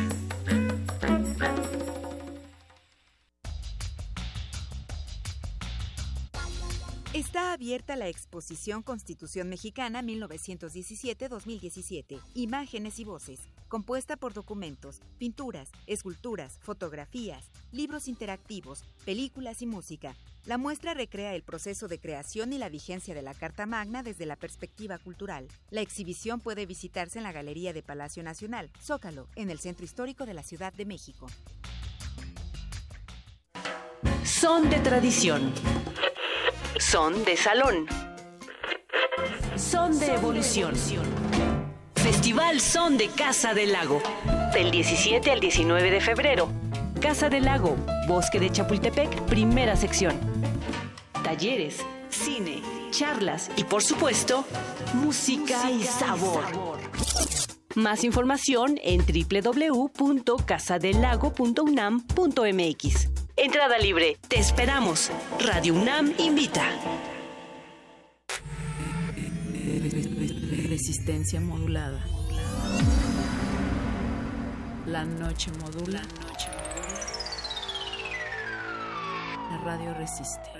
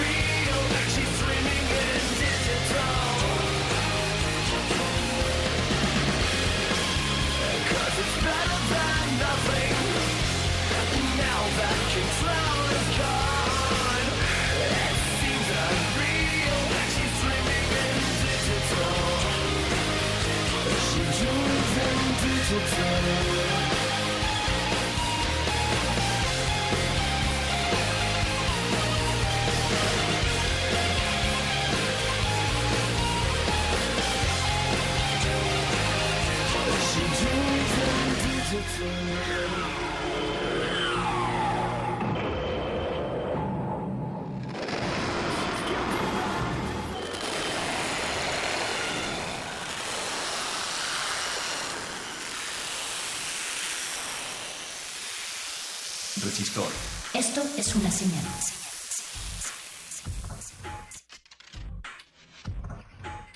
Estamos de regreso en Resistor hablando del tema de visores de realidad virtual en compañía de Alfonso Esparza. ¿Cuál es la limitante de la realidad virtual? ¿Qué limitaciones tiene? Bueno, sobre todo ahorita las limitaciones que tiene son de desarrollo tecnológico, obviamente, porque ahorita la salida fue como un punto de arranque para obtener la información necesaria y hacer mejoras inmediatas, ¿no? A todas las aplicaciones y todo. La gente de Oculus la mencionaba como pues un, ejemplo, digamos, de buenas prácticas, porque han sabido retroalimentarse. Como las dos personas a cargo de Oculus pues son parte de la comunidad de de videojuegos y fueron creadores y todo, pues están muy familiarizados con esas redes y saben, digamos, eh, interpretar la información de manera rápida. Entonces, para empezar, ya vieron que la- las personas están saliendo a grabar sus, sus videos 360 y dicen, hagamos algo en lo que nosotros estamos mejorando nuestro visor y todo lo que hemos visto que tiene pues como eh, mejoras a realizar inmediatamente, otros a largo plazo, este, hagamos algo con esto. Entonces ya están sacando una versión eh, de código para que los programadores y la gente que está haciendo el público general se beneficie rápidamente de pues una modelos de inmersión en los cuales pues son muy sencillos pero la gente ya se empieza a familiarizar con este tipo de tecnologías en las cuales navega contenidos directamente no solamente es espectador también puede interactuar y obtener pues un cúmulo de información. Entonces digamos que las limitaciones están en eso ¿Qué es realmente eh, lo que podríamos entender como una realidad virtual óptima? Hay un eh, escritor que desde los años 87 en adelante se ha, se ha especializado en la realidad virtual y ha estudiado desde el punto de vista filosófico, antropológico, tecnológico y está metido también en el desarrollo. Y decía, es muy fácil, yo tengo, digamos, el parámetro de las tres Is, ¿no? Para decir que una realidad virtual está completa o no en términos de lo que debe de, de- de ofrecerle al usuario, que son la interactividad, la inmersión y la intensidad de la información. Estos tres componentes deben de estar presentes en una aplicación de realidad virtual en los grados que necesite la función. ¿Para qué quiero yo la realidad virtual? Quiero una aplicación para jugar, para videojuegos. Eh, ok, entonces ahí se gradúa cada una de las proporciones, entonces necesita un máximo de realidad, un máximo de interactividad, pero no tanto de información, sino nada más la que, la que requiere un juego dependiendo de la, de la sofisticación.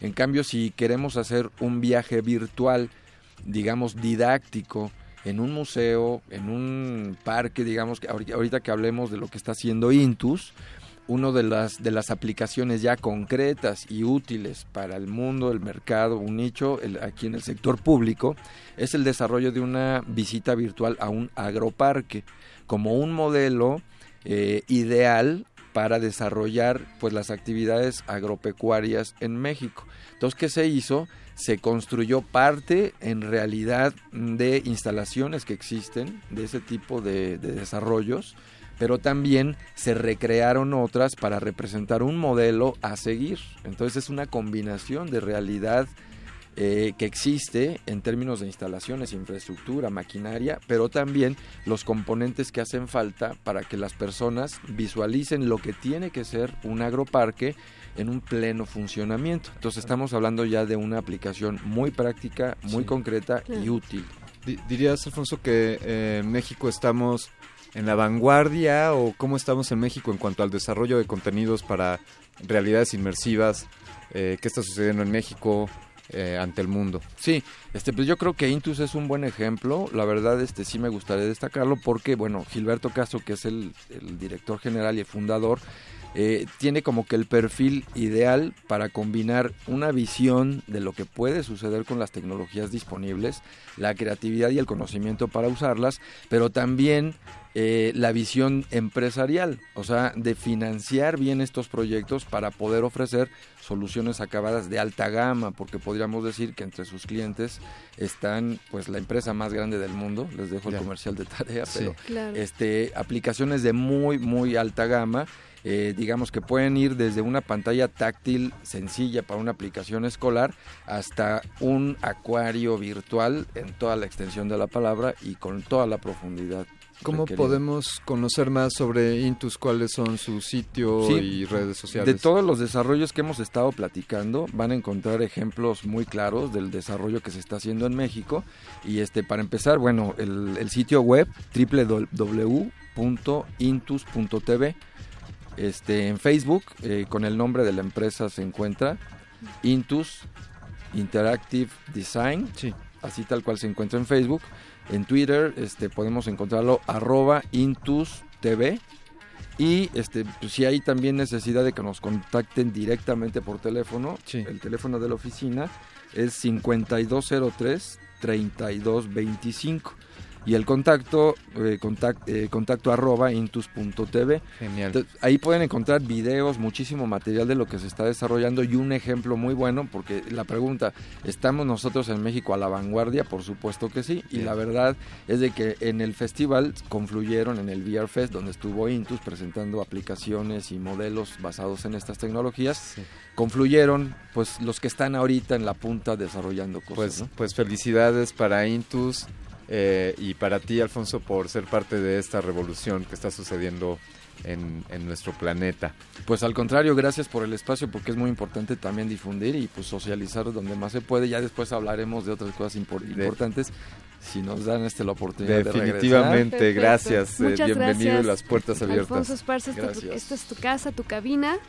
Alberto Candiani, ¿qué, qué opinas de esto? Pues tengo muchas opiniones, querida Resistor, querida, querida Fembot, y ya no sé en qué realidad estoy viviendo, pero sé que esta emisión está agonizando, tiene Está que llegar a a su, fin. fin. tenemos que terminarla ya, quedan algunos pendientes, ahí les platicamos amigos, acudan este 16 y 17 de febrero al Centro de Convenciones y Exposiciones de la UNAM, donde, dará, donde sucederá el primer simposio de aplicaciones científicas y técnicas de los vehículos no tripulados.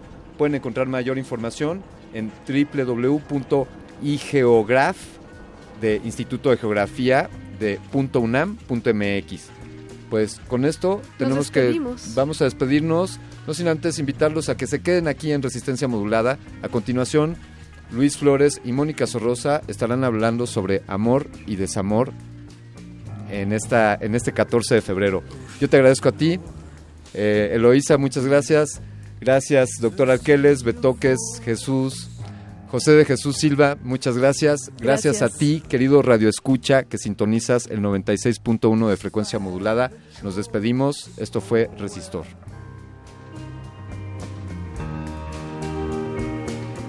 Resistor. Esto es una señal, una señal, una señal, una señal, una señal, una señal, una señal. left in the morning while you were fast asleep violence, a world of empty streets. You got your reasons, me, I got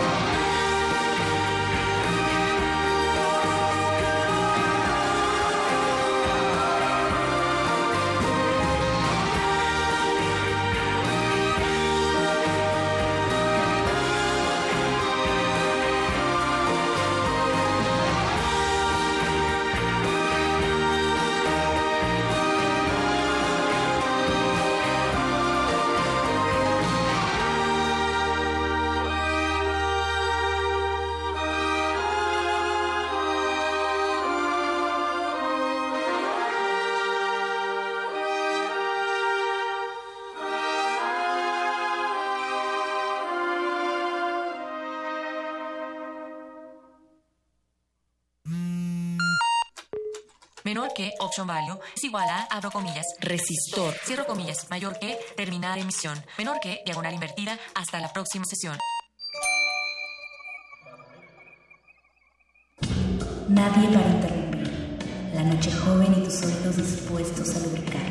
Recuéstate, relájate, escucha, busca el punto de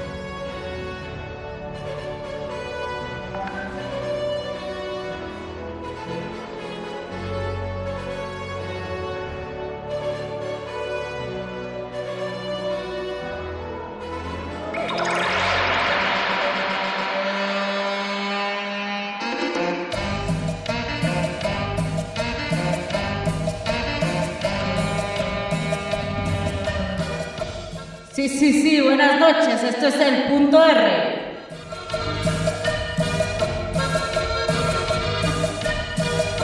Bienvenidos a la fiesta del desamor.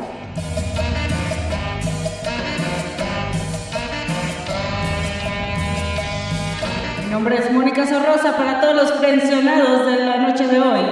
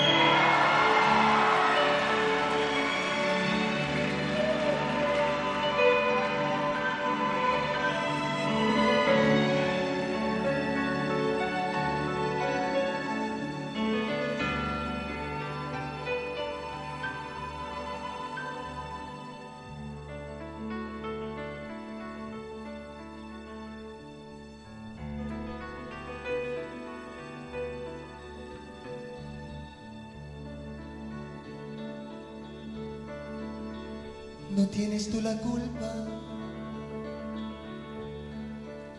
Esto es lo que resulta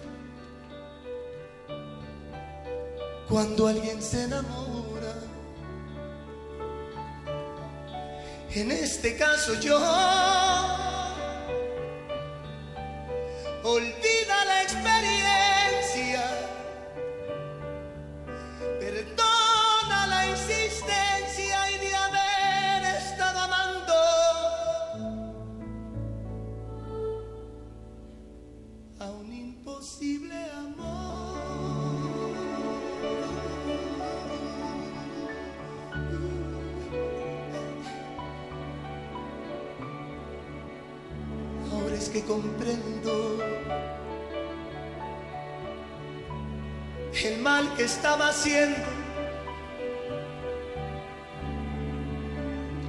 nunca había tenido a nadie como tú.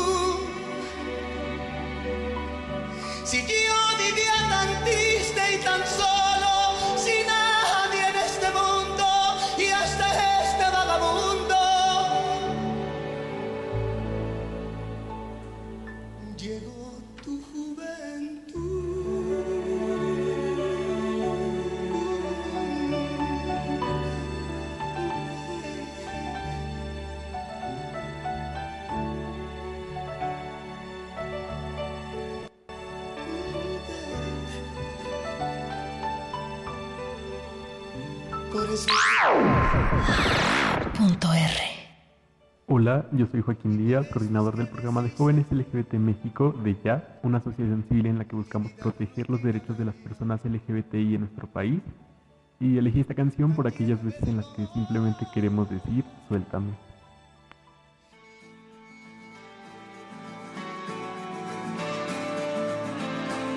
Solía ser quien carga las heridas. Solía ser la luz en tu salida. Tú no tuviste compasión y ahora quieres que te hable así. Tú no me diste ese amor que ahora buscas sin consuelo en mí.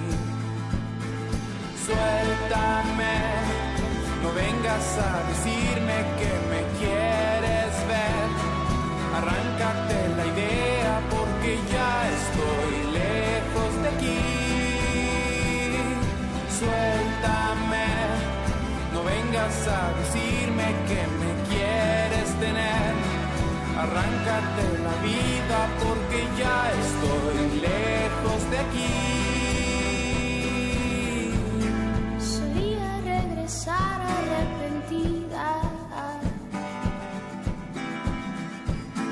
Solía ser un alma conocida.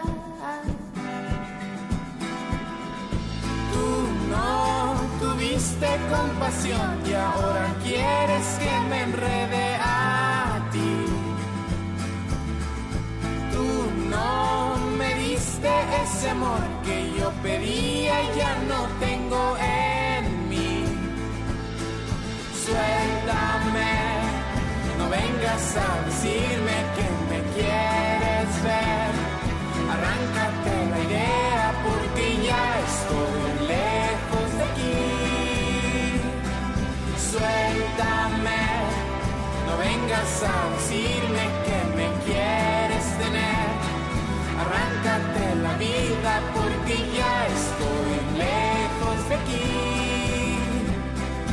Ya estoy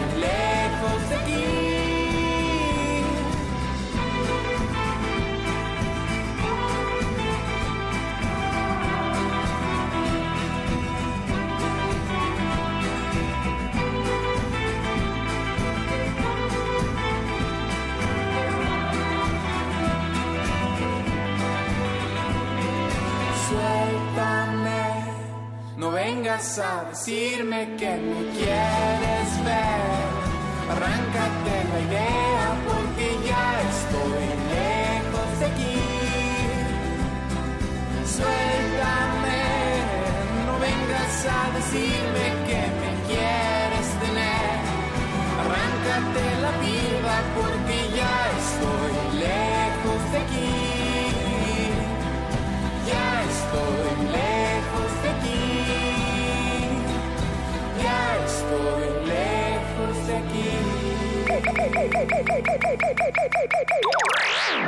El punto R.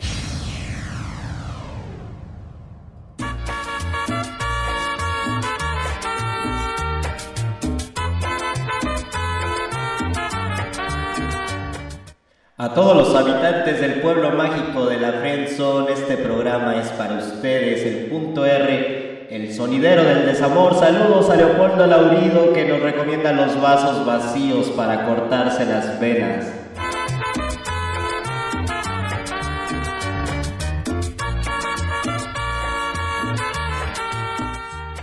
Saludos Areli, nos recomienda Bill de Placebo.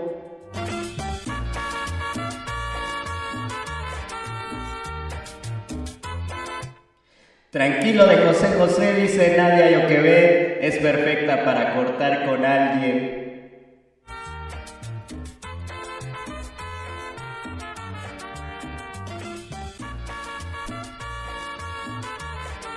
Eh, yo soy Ricardo Pineda, soy periodista y publicista y escogí la canción de Payasito interpretada por Enrique Guzmán que en este 14 de febrero no hay nada peor o nada que rompa el corazón que darse por vencido, que apechugar y que seguir sonriendo cuando uno está destrozado por dentro. Payasito la hace sonreír si triste está.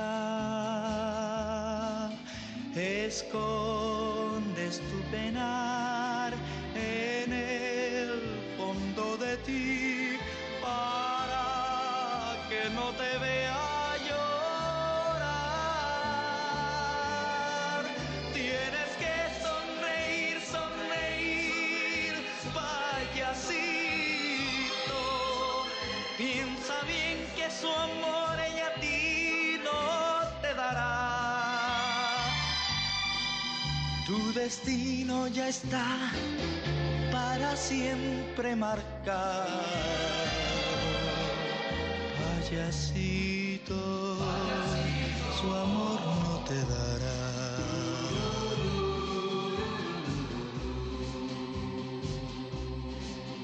No puedes ocultar con tu sonrisa la pena que te oprime el corazón, pues siempre habrá alguien más a quien su amor dará. A ella no le importas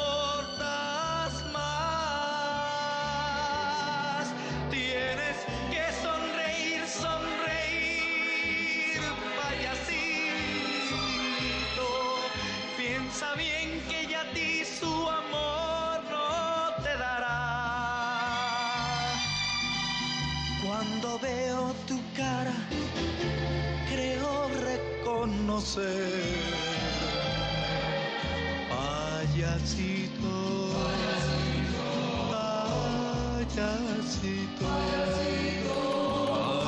payasito. Punto R. Hola amigos de Resistencia Modulada.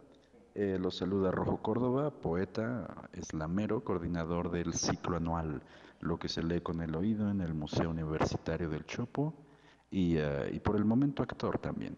Em, eh, me pidieron que buscara en mis recuerdos algo así como una canción ardilla para con el para con ese tema tan terrible llamado amor.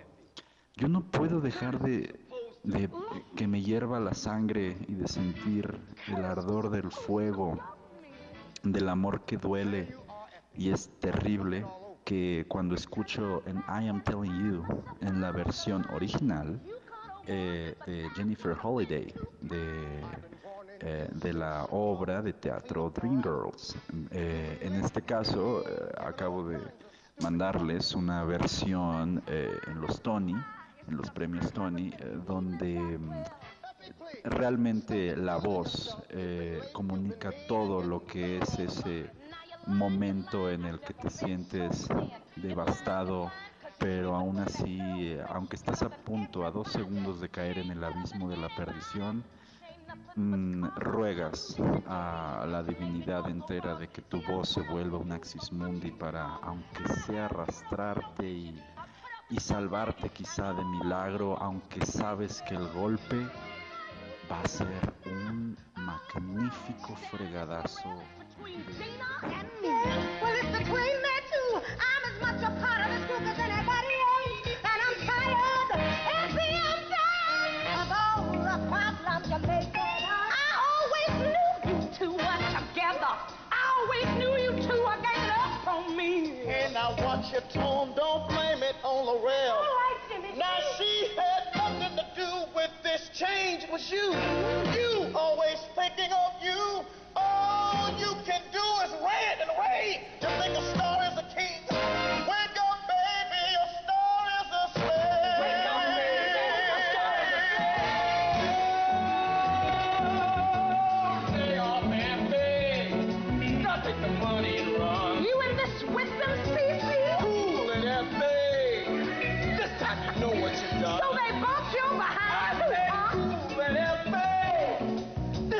This time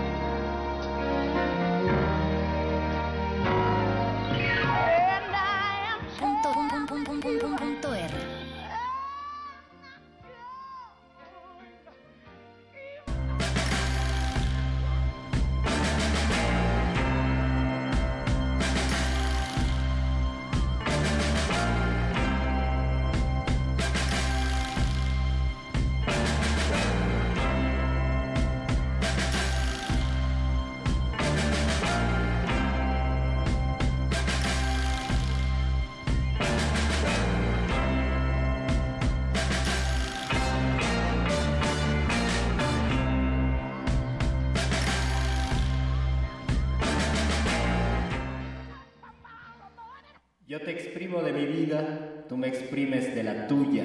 Dejamos que se diluya cada beso, cada herida. Ya no serás mi querida, pero tampoco dolor causarás en mi interior. Hoy mi amor nada te cobra, porque solamente sobra tu maldito desamor.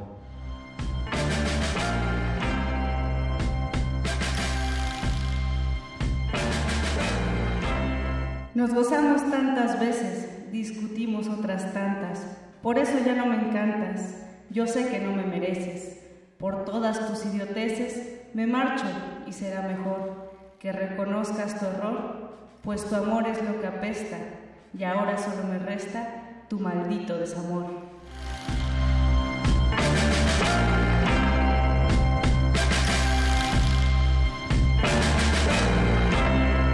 Aquí la señorita Kamikaze, experta en morir y matar sin consideraciones. Tuitera y escritora de la especie de los todo o nada. transmitiendo desde la cabina de control, sobrevolando el lugar de la herida y a punto de estrellarme en el corazón del recluta que me traicionó. Esta canción va para ti, para que sepas que donde quiera que te encuentres, llegaré. La música de fondo para vengarme, Seven Nation Army de The White Stripes. Cambio y fuera.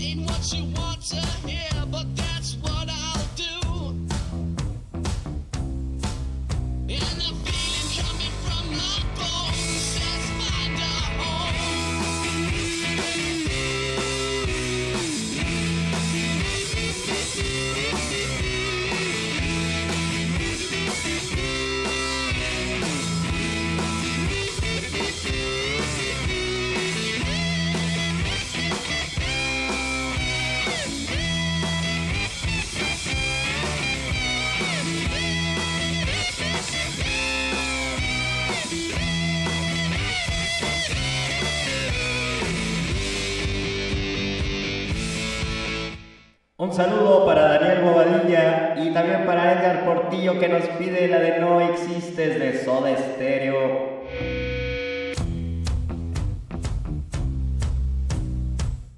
Abrazos a Olga Betancourt que dedicaría Prometiste de Pepe Aguilar.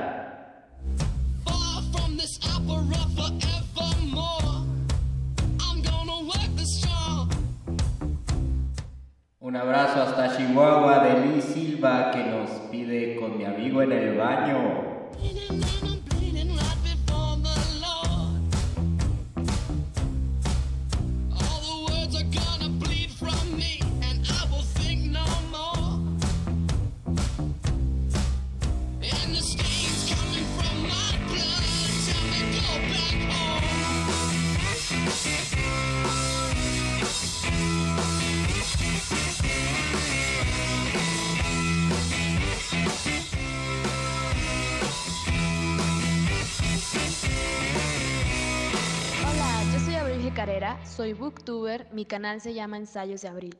Si te gusta la poesía, la literatura latinoamericana o tienes hijos y no sabes cómo contagiarles el gusto por leer, no dudes en darte una vuelta por mi canal en YouTube. Elegí esta canción porque a quien me dejó y me rompió el corazón le respondo con el perdón y porque no hay dicha más grande que soltar a quien tanto daño me hizo. Hoy celebro este día completamente libre. Será la primavera y aunque nada sea culpa de las flores. Y pasa el tiempo, pasa y lo que pasa, pasa una y otra vez. Por mucho que en pasado nos jurásemos sagrado lo que fuera. De todo lo pasado, cuánto queda, cuánto sirve y para qué.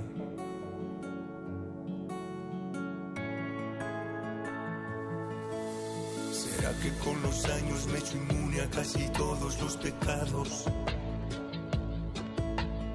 No Muerme de pereza ir al infierno, siento y salgo a diario de él.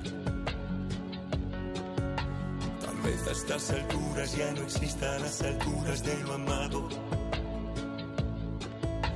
Y sigo aquí sentado a pie de un por si acaso un puede, un pueda que. Y de repente no sé cómo nada Te vi duro contra el muro y macizo sobre el piso. Era todo un paraíso, un prometedor futuro. Hoy me achaco y me torturo porque extraño tu calor, tu cintura, tu sudor. Y aunque nunca más te hable, sé que solo hay un culpable, tu maldito desamor.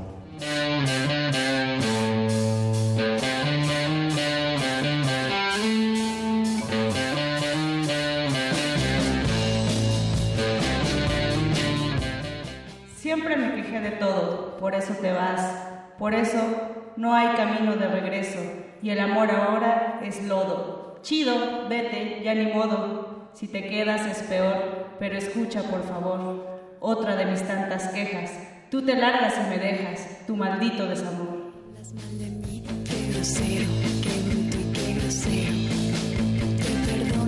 Sé que eres un pobre por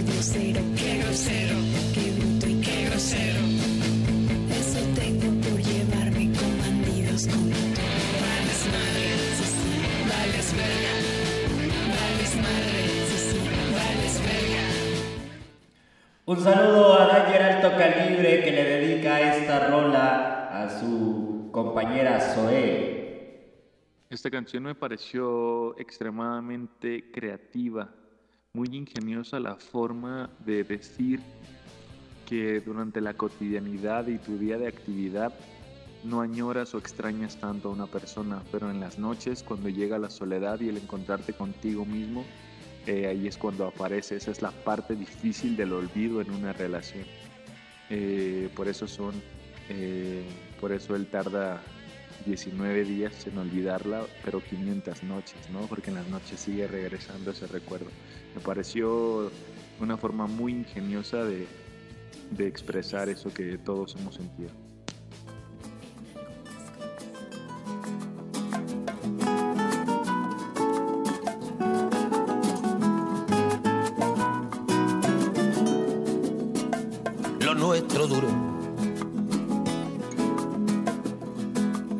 Duran dos peces de hielo en un whisky on the rocks. En vez de fingir o estrellarme una copa de celos, le dio por reír. De pronto me vi como un perro de nadie ladrando a las puertas del cielo.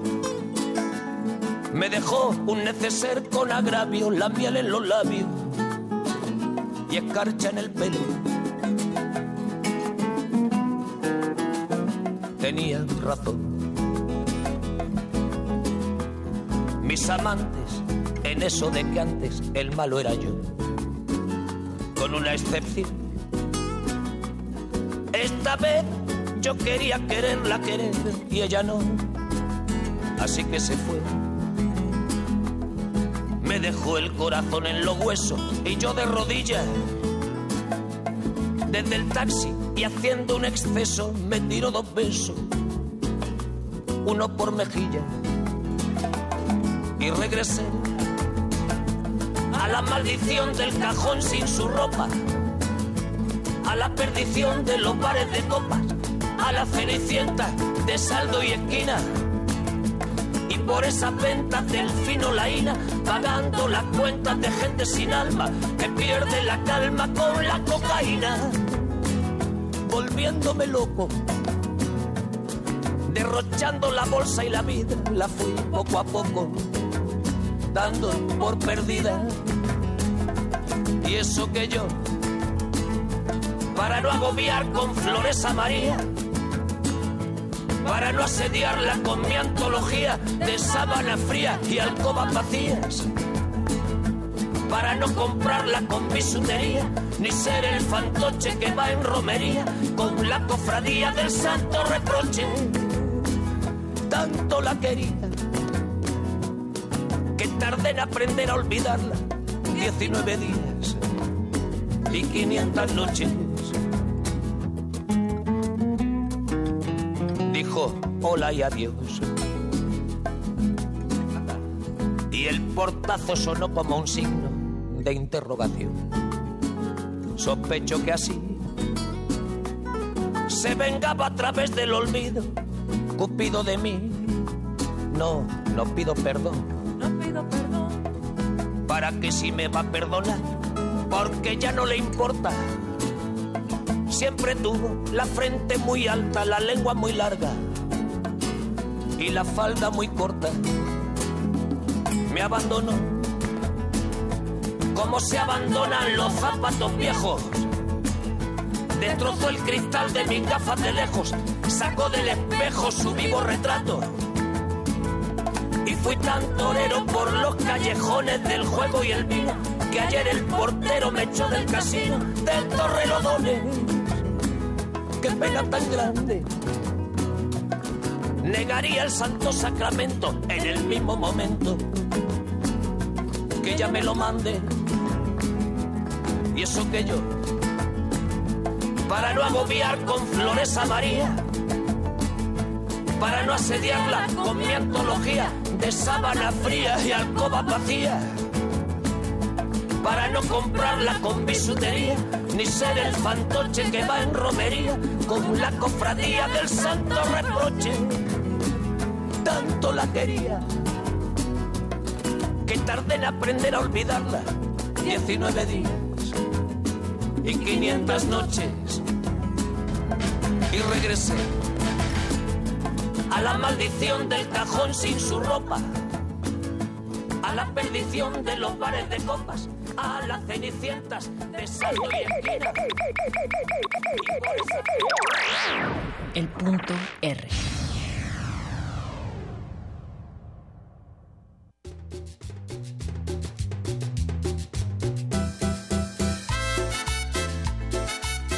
Saludos a toda la de resistencia que está sufriendo del corazón. Caesa recomienda corazón andino.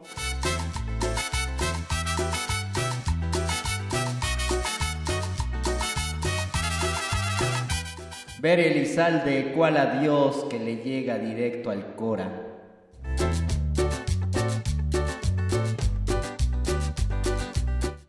Un saludo a los altos de Jalisco, Lore Lore Madera, el final de Rostros Ocultos.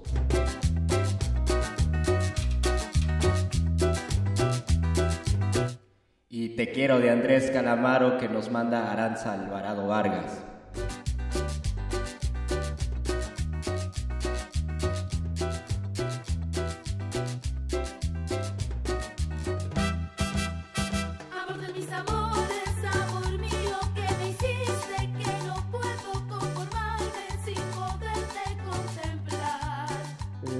Noches a todo el equipo de Radio UNAM de Resistencia Modulada. Mi nombre es Julián Woodside, periodista e investigador. Y la canción que quiero compartir con ustedes es Hasta que te conocí de Juan Gabriel, ya que la letra se me hace bastante azotada, bastante intensa en cuanto a la descripción de un despecho y desamor. Y también musicalmente tiene eh, una evolución narrativa bastante rica y con un cierre catártico que creo que queda perfecto para este cierre de 14 de febrero del 2017. Saludos a todos.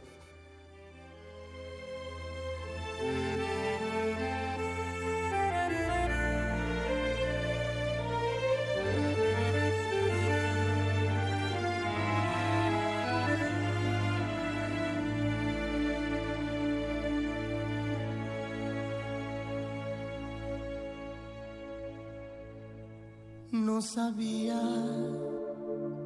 de tristezas, ni de lágrimas, ni nada que me hicieran llorar. Yo sabía de cariño, de ternura, porque a mí desde pequeño eso me enseñó mamá.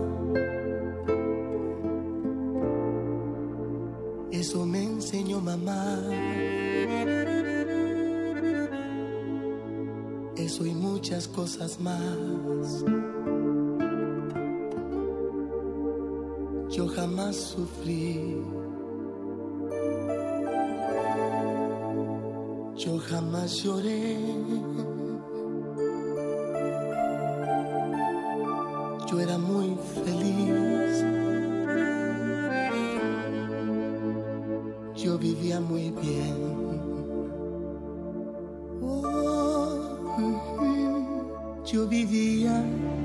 Distinto, algo hermoso, algo divino, lleno de felicidad.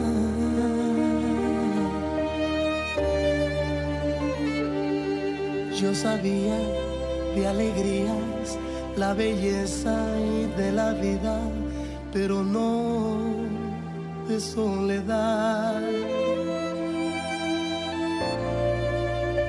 Pero no de soledad. De eso y muchas cosas más.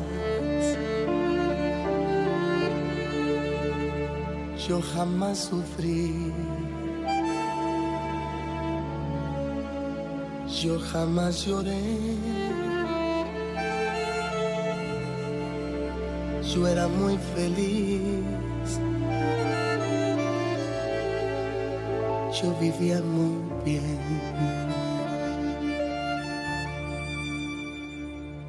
Hasta que te conocí. Vi la vida con dolor. No te miento, fui feliz. Aunque con muy poco amor.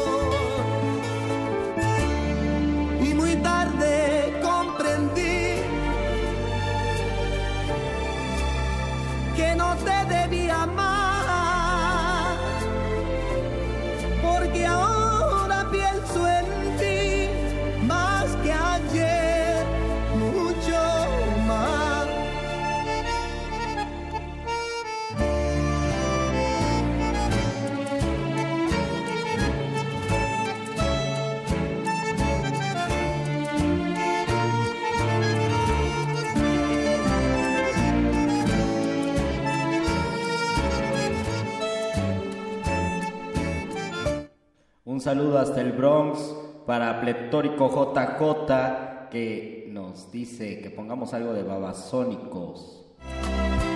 Vi la vida con dolor. No te miento, fui feliz. Aunque con muy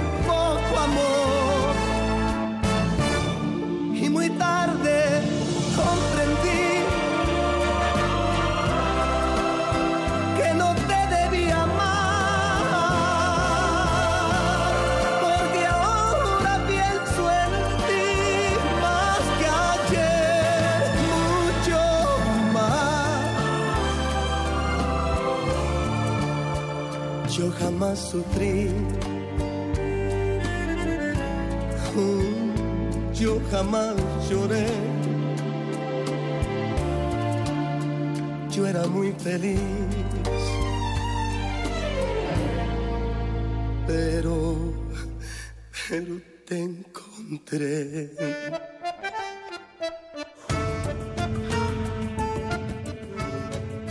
Fuerte saludo para Sofi, Sofi Lascano que nos pide algo de Drexler.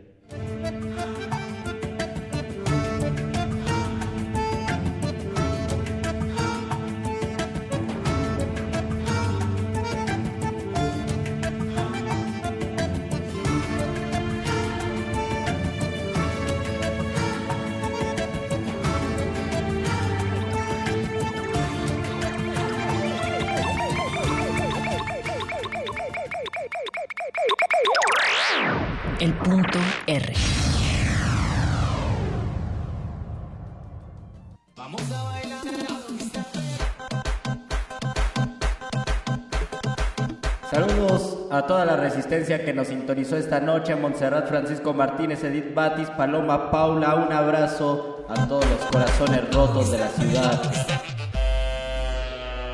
Muchas gracias por todas las canciones que pidieron. Feliz 14 de febrero.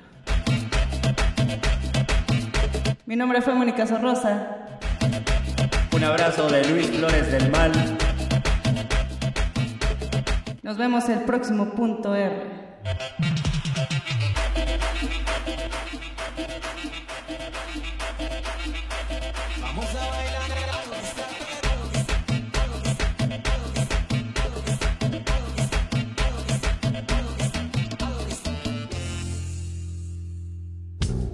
Ya puedes abrir las cortinas.